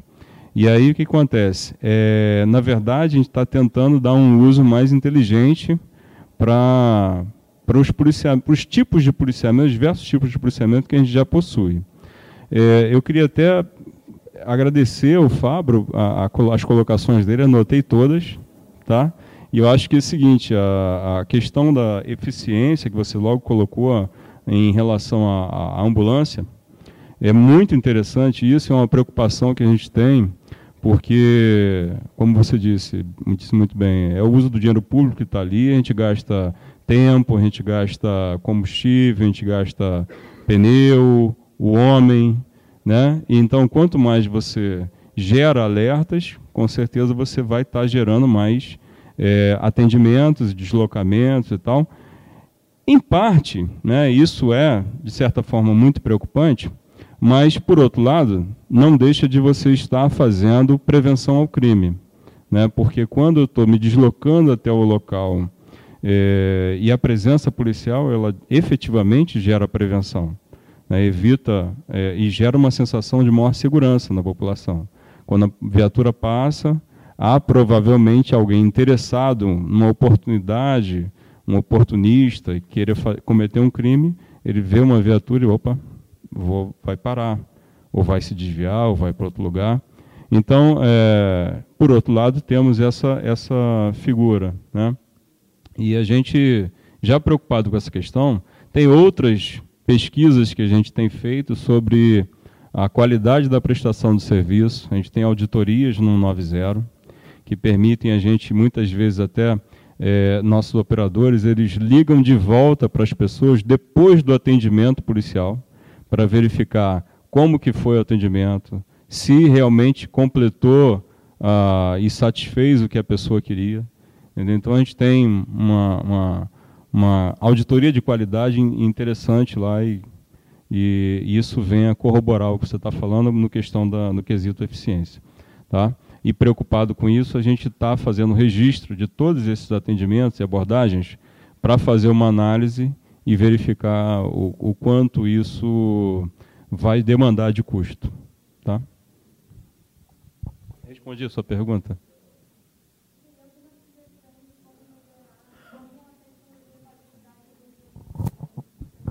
A sugestão de que? Eu não entendi.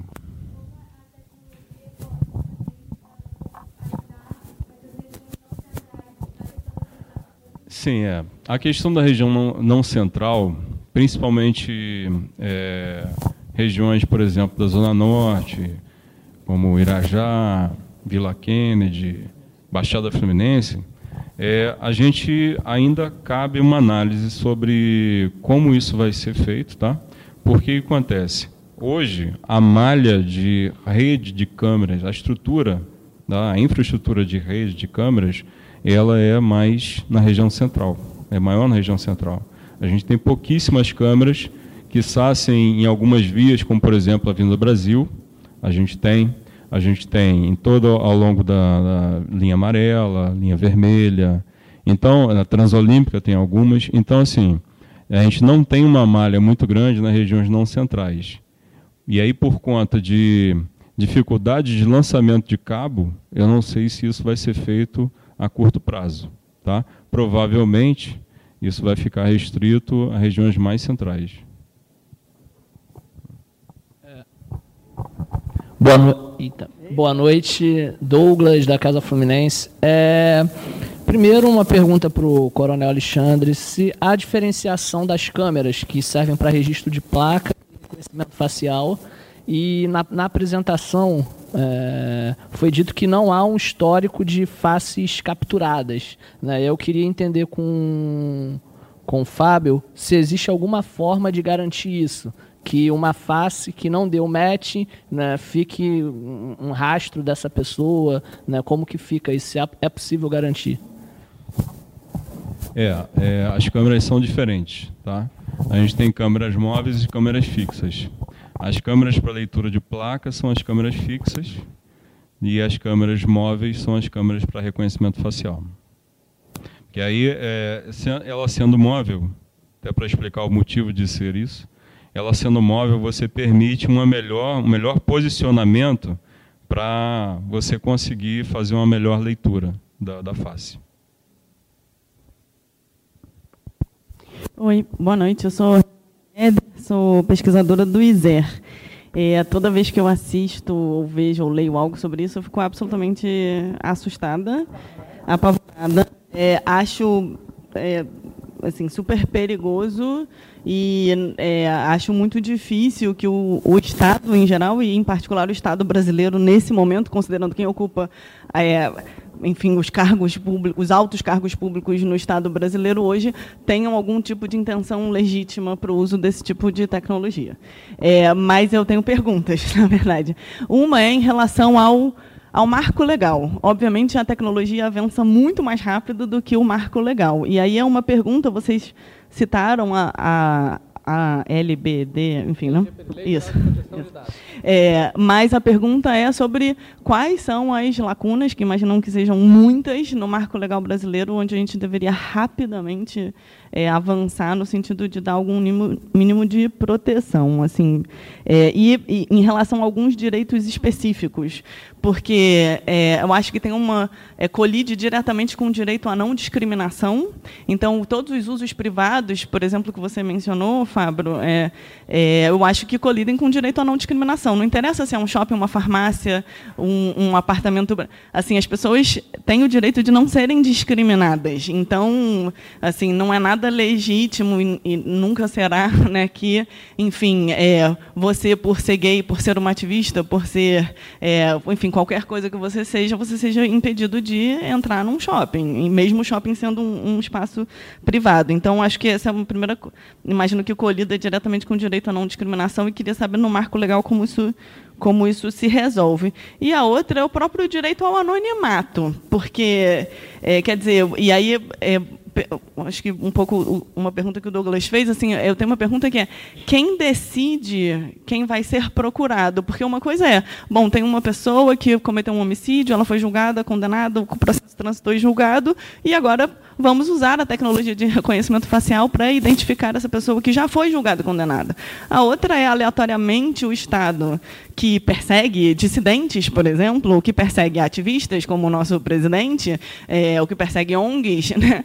é, vai decidir, olha, eu quero saber essa pessoa, aonde ela está, para onde ela vai. Então, assim, é quem decide quem procurar, se isso na legislação hoje é claramente estabelecido ou não, e se não existe mais, é, assim, nunca mais teremos o direito ao anonimato, no sentido de. Uma coisa é quando você escolhe estar numa rede social e compartilhar, fui no show tal.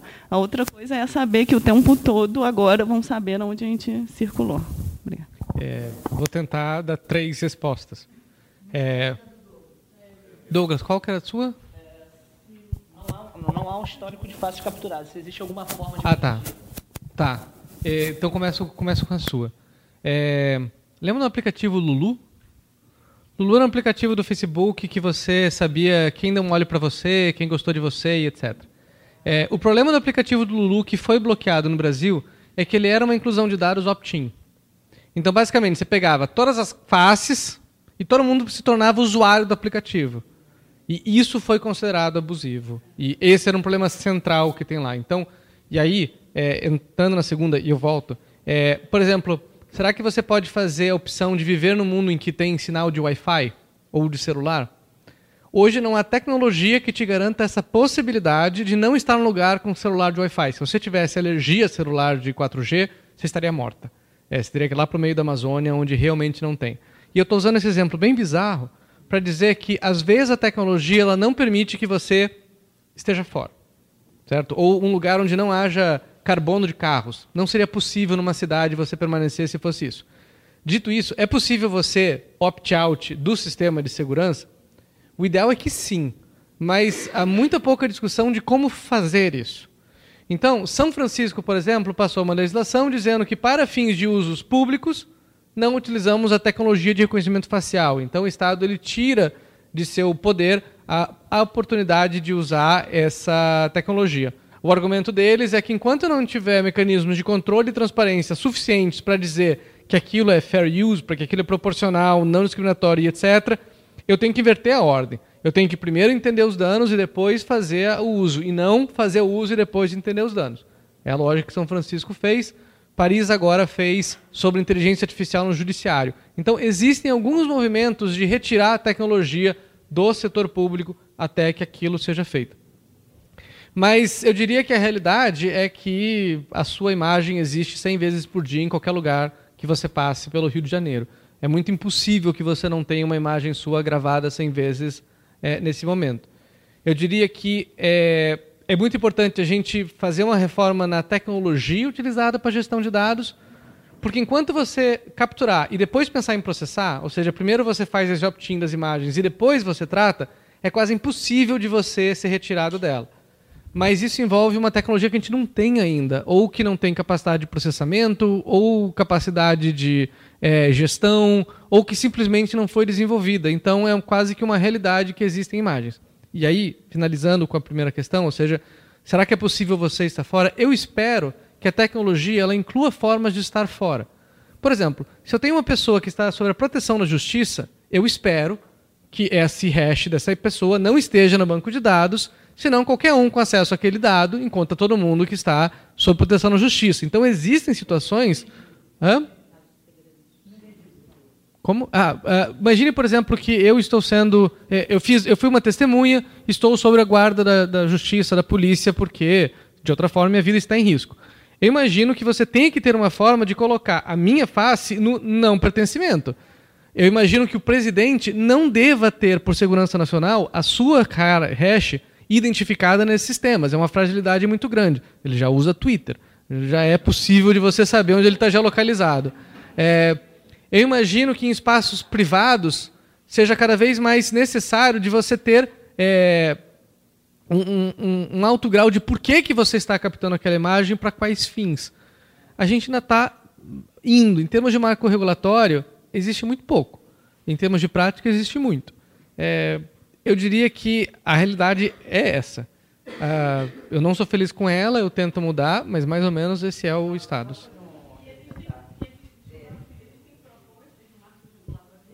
Sim. Sim. Sim. Aqui existe na Inglaterra. Sim. Não sei se o compliance da Inglaterra se adapta ao nosso. Então, isso já existe, O que eu posso dizer é que há uma força de vários setores para que haja uma regulação do uso de dados pessoais para a segurança pública. Da mesma forma que houve para dados da saúde, que está sendo discutida, que colocou-se uma provisão, mas que tem um marco regulatório, um já implementado, outra implementação para dados da saúde, existe um debate, um debate para dados da segurança pública. Eu acho que ele é urgente. Agora, foram oito anos para a gente conseguir um debate sobre dados pessoais passar. Eu não imagino que amanhã eu vou acordar e falar, esquece reforma tributária, agora a gente vai falar de dados pessoais e segurança pública. Eu acho que é importante eventos como esse, é importante acadêmicos, é importante as polícias juntas para promover a necessidade desse marco. E o que eu posso falar que é necessário é para proteger as polícias. Porque eu fiz uma, uma metáfora que não deu certo, Leite, mas eu ia mostrar uma arma e eu falo, uma arma ela pode fazer qualquer coisa, porque ela pode ser usada por qualquer um dos lados. A questão é controlar a arma. Hoje o reconhecimento facial ele está na mão só de um lado. É muito técnico, muito caro para você utilizar o reconhecimento facial. Mas eu acho que o reconhecimento facial ele vai se tornar muito barato. E a hora que eu começar a usar reconhecimento facial para saber onde estão as polícias, acabou o patrulhamento. É, então, eu acho que existem, para eu saber onde é que está uma placa de carro da polícia, né, se eu tiver acesso àquilo, na minha região eu consigo fazer de forma muito fácil. Então, eu acho que o reconhecimento facial ele se tornará uma arma, ele será weaponized. E por isso que é tão importante a gente pensar nessas tecnologias para a segurança pública, como você proteger a segurança pública dessas tecnologias também. Hoje já é um software brasileiro e a gente já tem notícia de medicina. Eu sei que tem gente na porta sim, mas eu pediria que o Leite também respondesse essa pergunta do marco regulatório, que conversando com ele, e no que ele também acha isso. E tem até uma proposta para a gente fazer outros debates sobre isso. É, é o que acontece? A, o advento da, da Lei Geral de Proteção de Dados ela já vem trazer para a gente muita coisa no que diz respeito à discussão dos aspectos jurídicos do uso de dados pessoais. Né?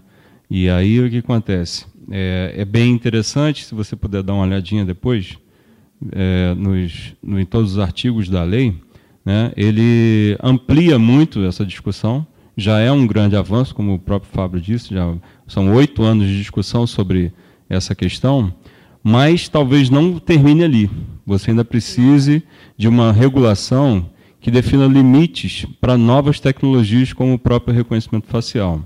É, a gente tem tomado cuidado, né, nesse caso, de permitir a inserção de dados somente por eventos que estão previstos no artigo 4 da Lei Geral de Proteção de Dados, ou seja, é, casos de investigação ou persecução penal pessoas que vieram por determinação da justiça, né, tem um mandado de prisão para que ela, ela esteja ali, entendeu? Ou um mandado de impedimento para não entrar no Maracanã.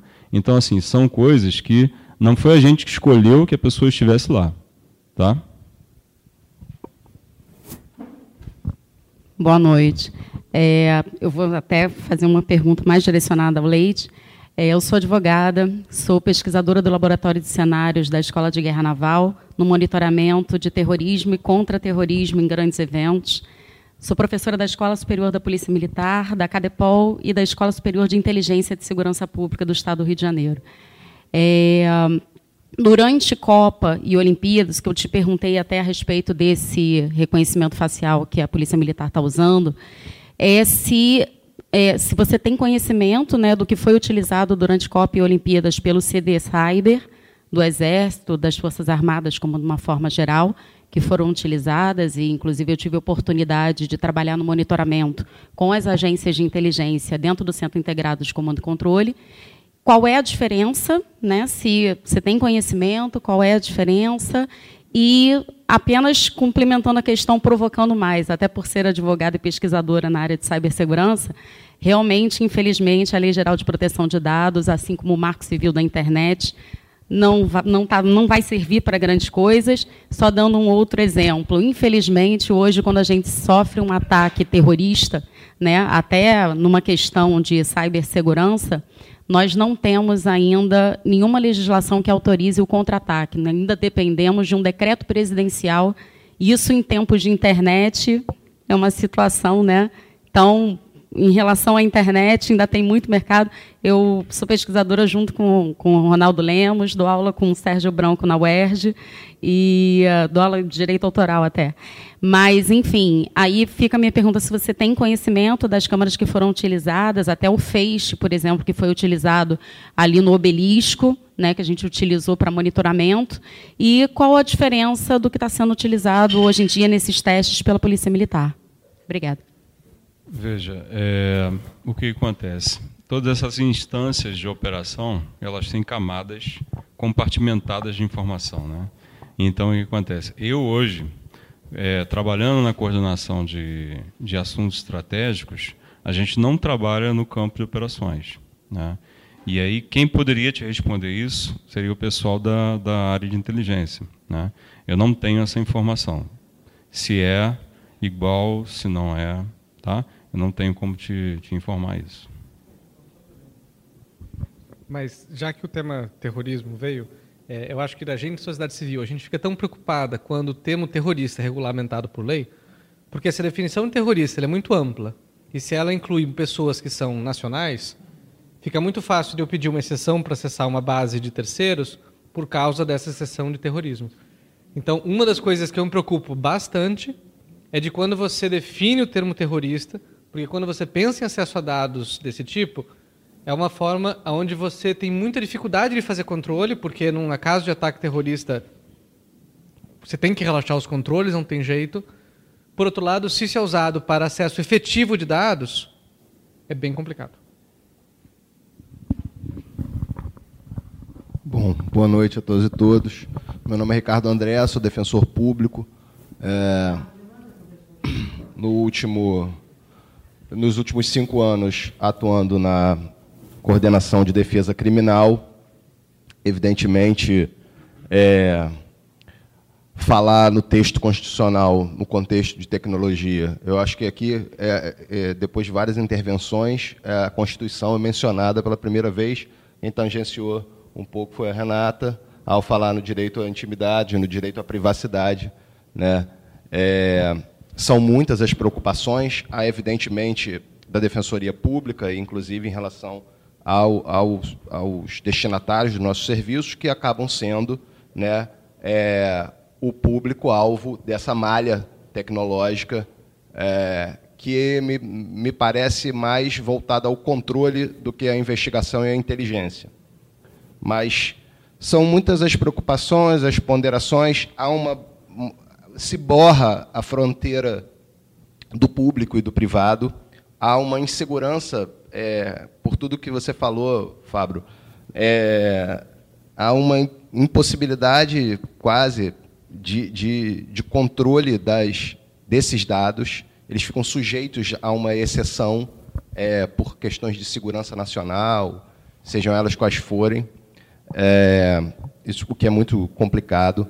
Mas a minha preocupação maior, e, e já encaminhando uma, uma, uma, pergunta aqui, é que essa tecnologia ela, ela não atua de, de modo autônomo. Ela é umbilicalmente ligada a uma base de dados que é de manada, que é oriunda de uma uh, burocracia jurisdicional, de uma burocracia judicial. E essa burocracia é, judicial, evidentemente, não atua na mesma velocidade, na mesma frequência dessas tecnologias e na aplicação das tecnologias. Por isso, até eu fiz essa pergunta relacionada ao teste e à efetivação da, da privação de liberdade. E, e casos que acontecem muito, que a defensoria começa a detectar, e a partir é, da implantação dessas novas tecnologias e dessas câmeras do reconhecimento facial para isso, com esses objetivos, a gente precisa monitorar, levantar e tratar melhor esses dados, porque a gente faz um monitoramento do, das recapturas e dos cumprimentos do mandado, dos mandados de prisão.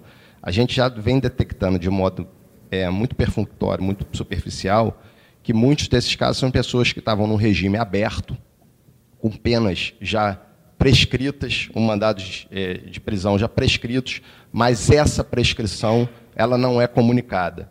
Se o juiz dá uma decisão judicial reconhecendo uma prescrição, mas esquece de colocar no, na decisão, recolha-se o mandado de prisão, é, aquela, aquela, aquele mandado de prisão vai, é, vai ficar aberto. E, não, e, um, e só uma, mais uma ponderação, é, não só as pessoas condenadas né, é, ficam com o mandado de prisão aberto, tem pessoas que são também que tem a prisão preventiva decretada, prisão preven é, temporária decretada, é, né, elas não passaram totalmente pelo processo, não foi reconhecida a culpa com trânsito em julgado, mas tem. É, então, a, no a nossa preocupação é com a possibilidade de eficiência do cumprimento dos mandados de prisão e esse descolamento, esse descasamento, é, essa defasagem de dados, da qual ela está necessária e umbilicalmente atrelada, até para que a gente tenha uma segurança é, e, um, e, um, respeito ao, ao, direito das pessoas, porque senão vira é, é, algo completamente autoritário, enfim. É, mas a minha pergunta é: será, e, e já encaminhando, é, tem havido algum, alguma alguma, alguma comissão, algum grupo interinstitucional é, para agilizar essas comunicações e a fim de evitar que é, esse equi esses equívocos aconteçam, ou a gente vai continuar trabalhando é, na lógica do dano colateral. Olha, a gente tem aqui essa margem, é, e se eventualmente a gente prender pessoas, paciência, porque, por outro lado, é, a gente tem está é, tá obtendo um resultado favorável de um percentual de 80%, de 90%. Então, a minha pergunta é, é nesse sentido. Se, paralelamente é, ao desenvolvimento e ao controle tecnológico, se está fazendo uma atuação junto à burocracia jurisdicional para que isso seja mais é, ágil e mais apurado, a fim de evitar o erro no ponto de partida, que é, é, que é aquilo com o qual a tecnologia vai acabar necessariamente tendo que trabalhar. Obrigado.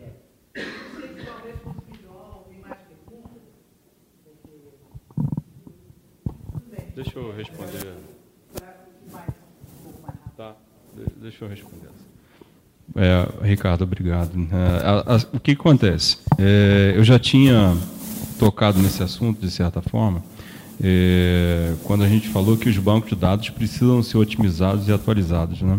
A gente reconhece que há um, um, Inclusive, esse erro já ficou evidente no fato que aconteceu lá em Copacabana, né? e a gente verificou que há, quando há progressão de regime, ou quando há, por exemplo, prisão preventiva, que a pessoa é liberada posteriormente, há um gap aí na, na transferência do conhecimento da, da Justiça para a Polícia Civil. E assim, o que acontece é que esse banco de dados não pertence à Polícia Militar. Mas nós é que estamos lá na ponta, operando e fazendo as abordagens, estamos preocupados sim. Se essa pessoa vai ser abordada e ela não tem um mandado de prisão ativo contra ela. Esse mandado de prisão está lá, mas equivocadamente.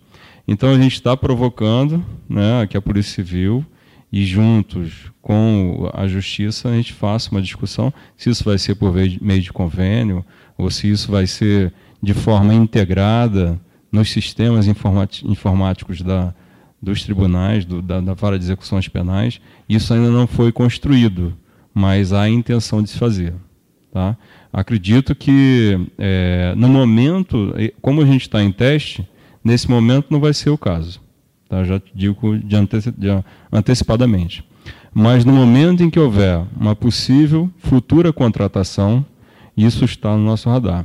Porque há necessidade. Esse, esse, como eu disse, esse banco de dados precisa ser confiável. Porque senão o que acontece? Ele gera até um descrédito, e o nosso comandante lá deve afirmar isso com certeza, descrédito no próprio, na própria usabilidade do sistema, e o policial, quando vai atender, ele não acredita. Pô, mais uma vez, esse, será que esse troço funciona? Será que não funciona? E ele começa a duvidar do funcionamento do sistema, da, da confiabilidade, se o banco de dados realmente é confiável ou não. Entendeu? Então eu concordo e a gente precisa de fato discutir isso e, e buscar essa atualização e, e parceria. Tá? Oi, boa noite. Meu nome é Thaís, eu sou membro da Comissão de Direitos Humanos da OAB.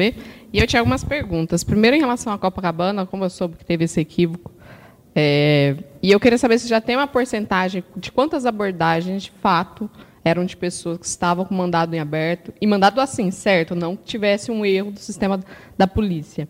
E também, nessa fase de teste, qual é o banco de dados que está sendo utilizado para é identificar essa, esse reconhecimento. Porque eu acho que nos Estados Unidos, como banco de dados para fazer os testes foram de pessoas brancas, a chance de pessoas negras serem reconhecidas de maneira equivocada era muito maior.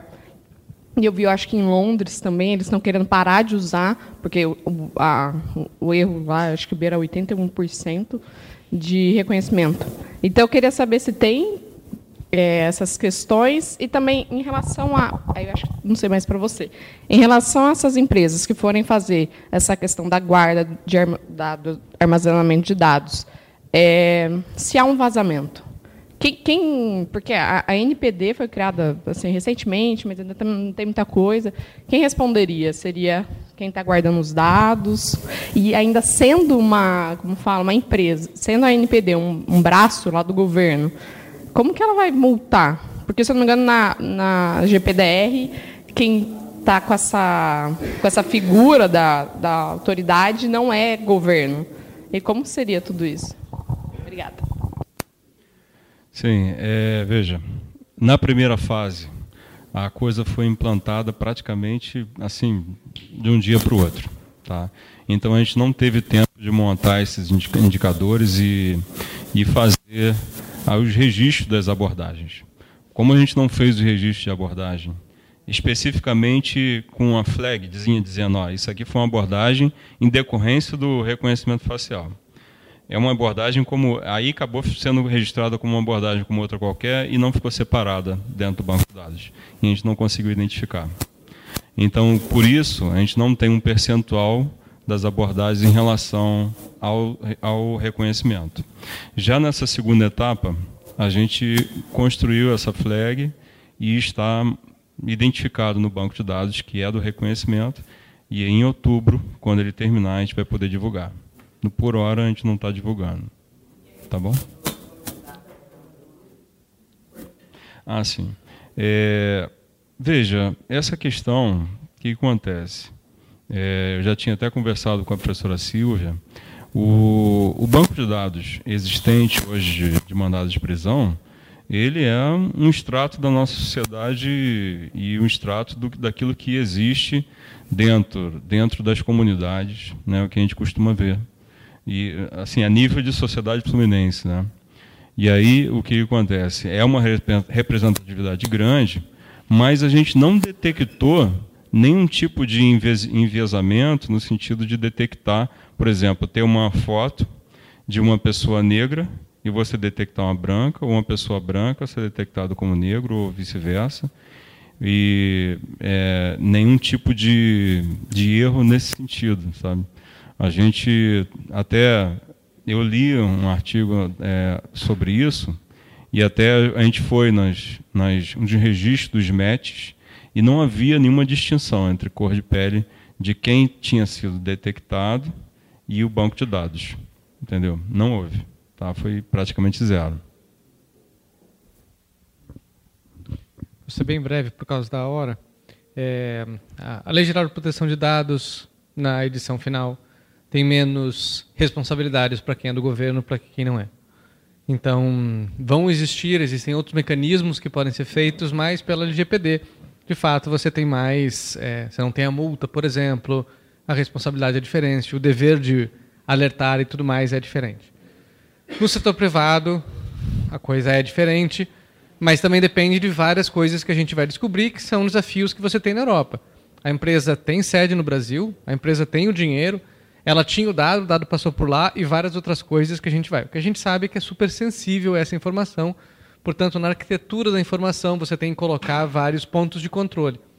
Questões de contrato, por exemplo, é, você pode fazer, geralmente deveria fazer um contrato que é inteligente. Ninguém tem todas as informações. Então, quem faz o hash não é quem faz a identificação, que não é quem guarda, que não é quem, a, quem tem a outra parte, a conexão de dados. A interoperabilidade é de uma via só e não de duas. E você tem daí arquiteturas para fazer. Acho que é isso. Só para complementar o que eu tinha dito, é, analisando o banco de dados de faces de capturar, de mandados de prisão, como eu disse, esse extrato é do que nós temos hoje na sociedade fluminense, né? Então a maioria era de negros ou pardos.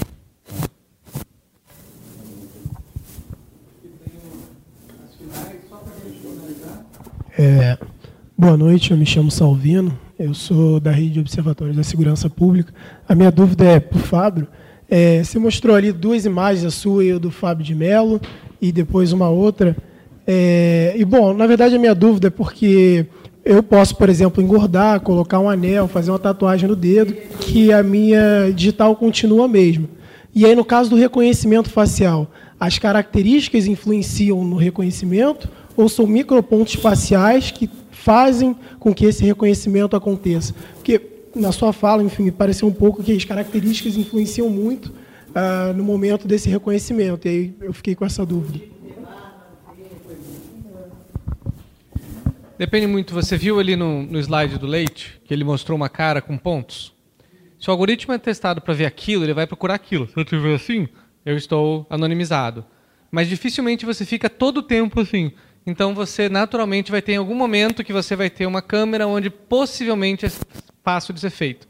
A identificação é feita por um ponto na, nos frames, né, de, e não por um contínuo de imagens. É uma das limitações grandes da tecnologia hoje.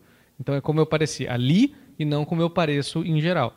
É, existem vários traços que permitem eu ser é, dificultar, por exemplo naquele setting lá de 11 pontos, se eu tiver com uma máscara de gripe, eu estou anonimizado.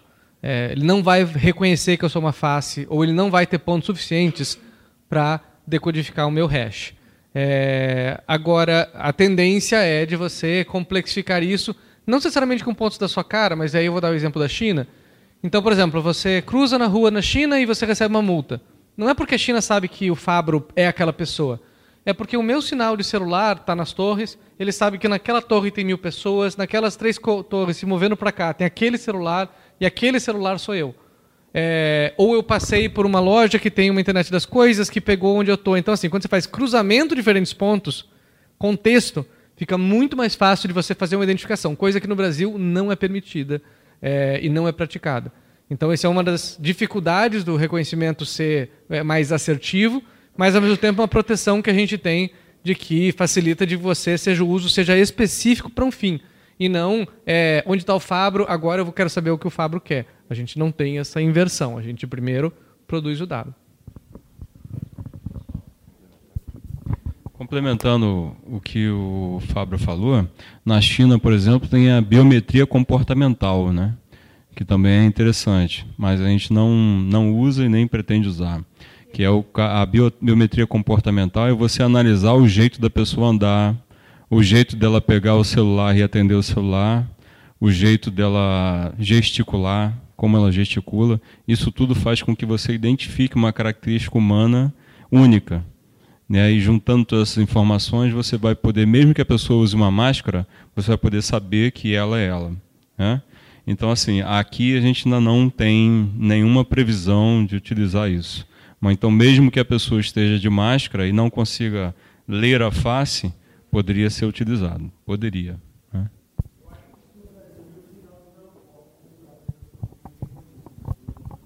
É, não tenho essa informação. Tá?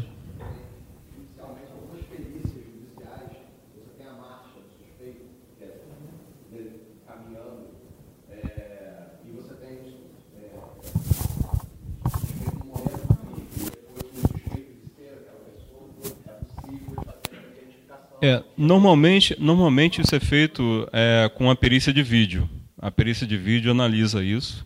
Né? Então, por exemplo, ocorreu um crime, o perito analisa os vídeos e verifica. Às vezes não é possível você identificar a face porque a resolução de imagem não está muito boa, mas ele verifica o caminhar da pessoa que é suspeita comparado com o caminhar do suspeito que está no vídeo. E aí a perícia de vídeo é, ela faz essa análise comportamental. Com licença, eu tenho uma pergunta também, fugindo um pouquinho, mas nem tanto, é para o Fábio mais, mas é pensando a questão de vulnerabilidade e, ao mesmo tempo, soberania tecnológica, pensando a questão de como são empresas que são de fora, e mesmo, por exemplo, se você coloca Oi, muitas vezes quem desenvolve a inteligência artificial é a IBM, e aí pensando em termos de produção dessa tecnologia e de garantia né, da, de, uma auto, de, de uma soberania e autonomia dessa tecnologia sendo usada para segurança pública. Por exemplo, você pensar também em backdoors ou pensar também em questões de zero days, né? cibersegurança, como isso você vai ter que é, aumentar necessariamente um escopo de investimento maior em cibersegurança como um todo, da estrutura nacional, né? não só de municípios, como a gente está colocando no, momento. 90% das pessoas não trocam a senha e usam a mesma senha em todos os lugares, mesmo depois de vazada. Então, tem um, Have Power tem um site, você pode saber se a sua senha foi vazada ou não. Sempre que eu apresento o slide, todo mundo tira foto e fica, meu Deus, eu falo sim. Então, é, veja que o grande problema da segurança é geralmente o higiene cibernético de quem usa. Agora, interessando outro ponto, em termos assim de soberania, a única coisa a ser cuidado é que o mercado é extremamente globalizado. Então, pode ser que a gente tenha uma empresa nacional, mas a Huawei é quem fez a infraestrutura, a AT&T é quem faz outra parte e por aí vai. Então, é uma, é uma indústria extremamente globalizada. Então, o que você tem que fazer é, na forma que você desenha a arquitetura da segurança e os contratos, você divide uh, os riscos. E aí, aí que você é inteligente nessa parte. Não há sistema infalível. E se tiver alguém que queira realmente quebrá-lo, tchau. Mas o que você não pode fazer é de ser é, idiota o suficiente para deixar a coisa tão simples de ser observada. É, banco de DNA, por exemplo, eu sempre falei que é a pior ideia que você pode ter. É um dado extremamente avaliado, é valioso, vale bilhões, e eu não consigo tecnologia que não seja invadida para eu pegar a base de dados de todo mundo que tem DNA.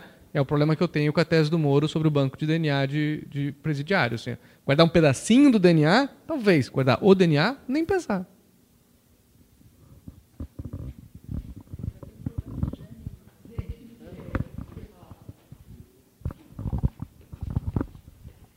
É, ele foi a última questão. Eu sei que tem muitas questões. Eu mesma tenho várias questões. Teria questões a perguntar, a fazer, mas eu acho melhor a gente encerrar, uh, ainda quando estamos assim, com a fervura alta, do que esvaziando.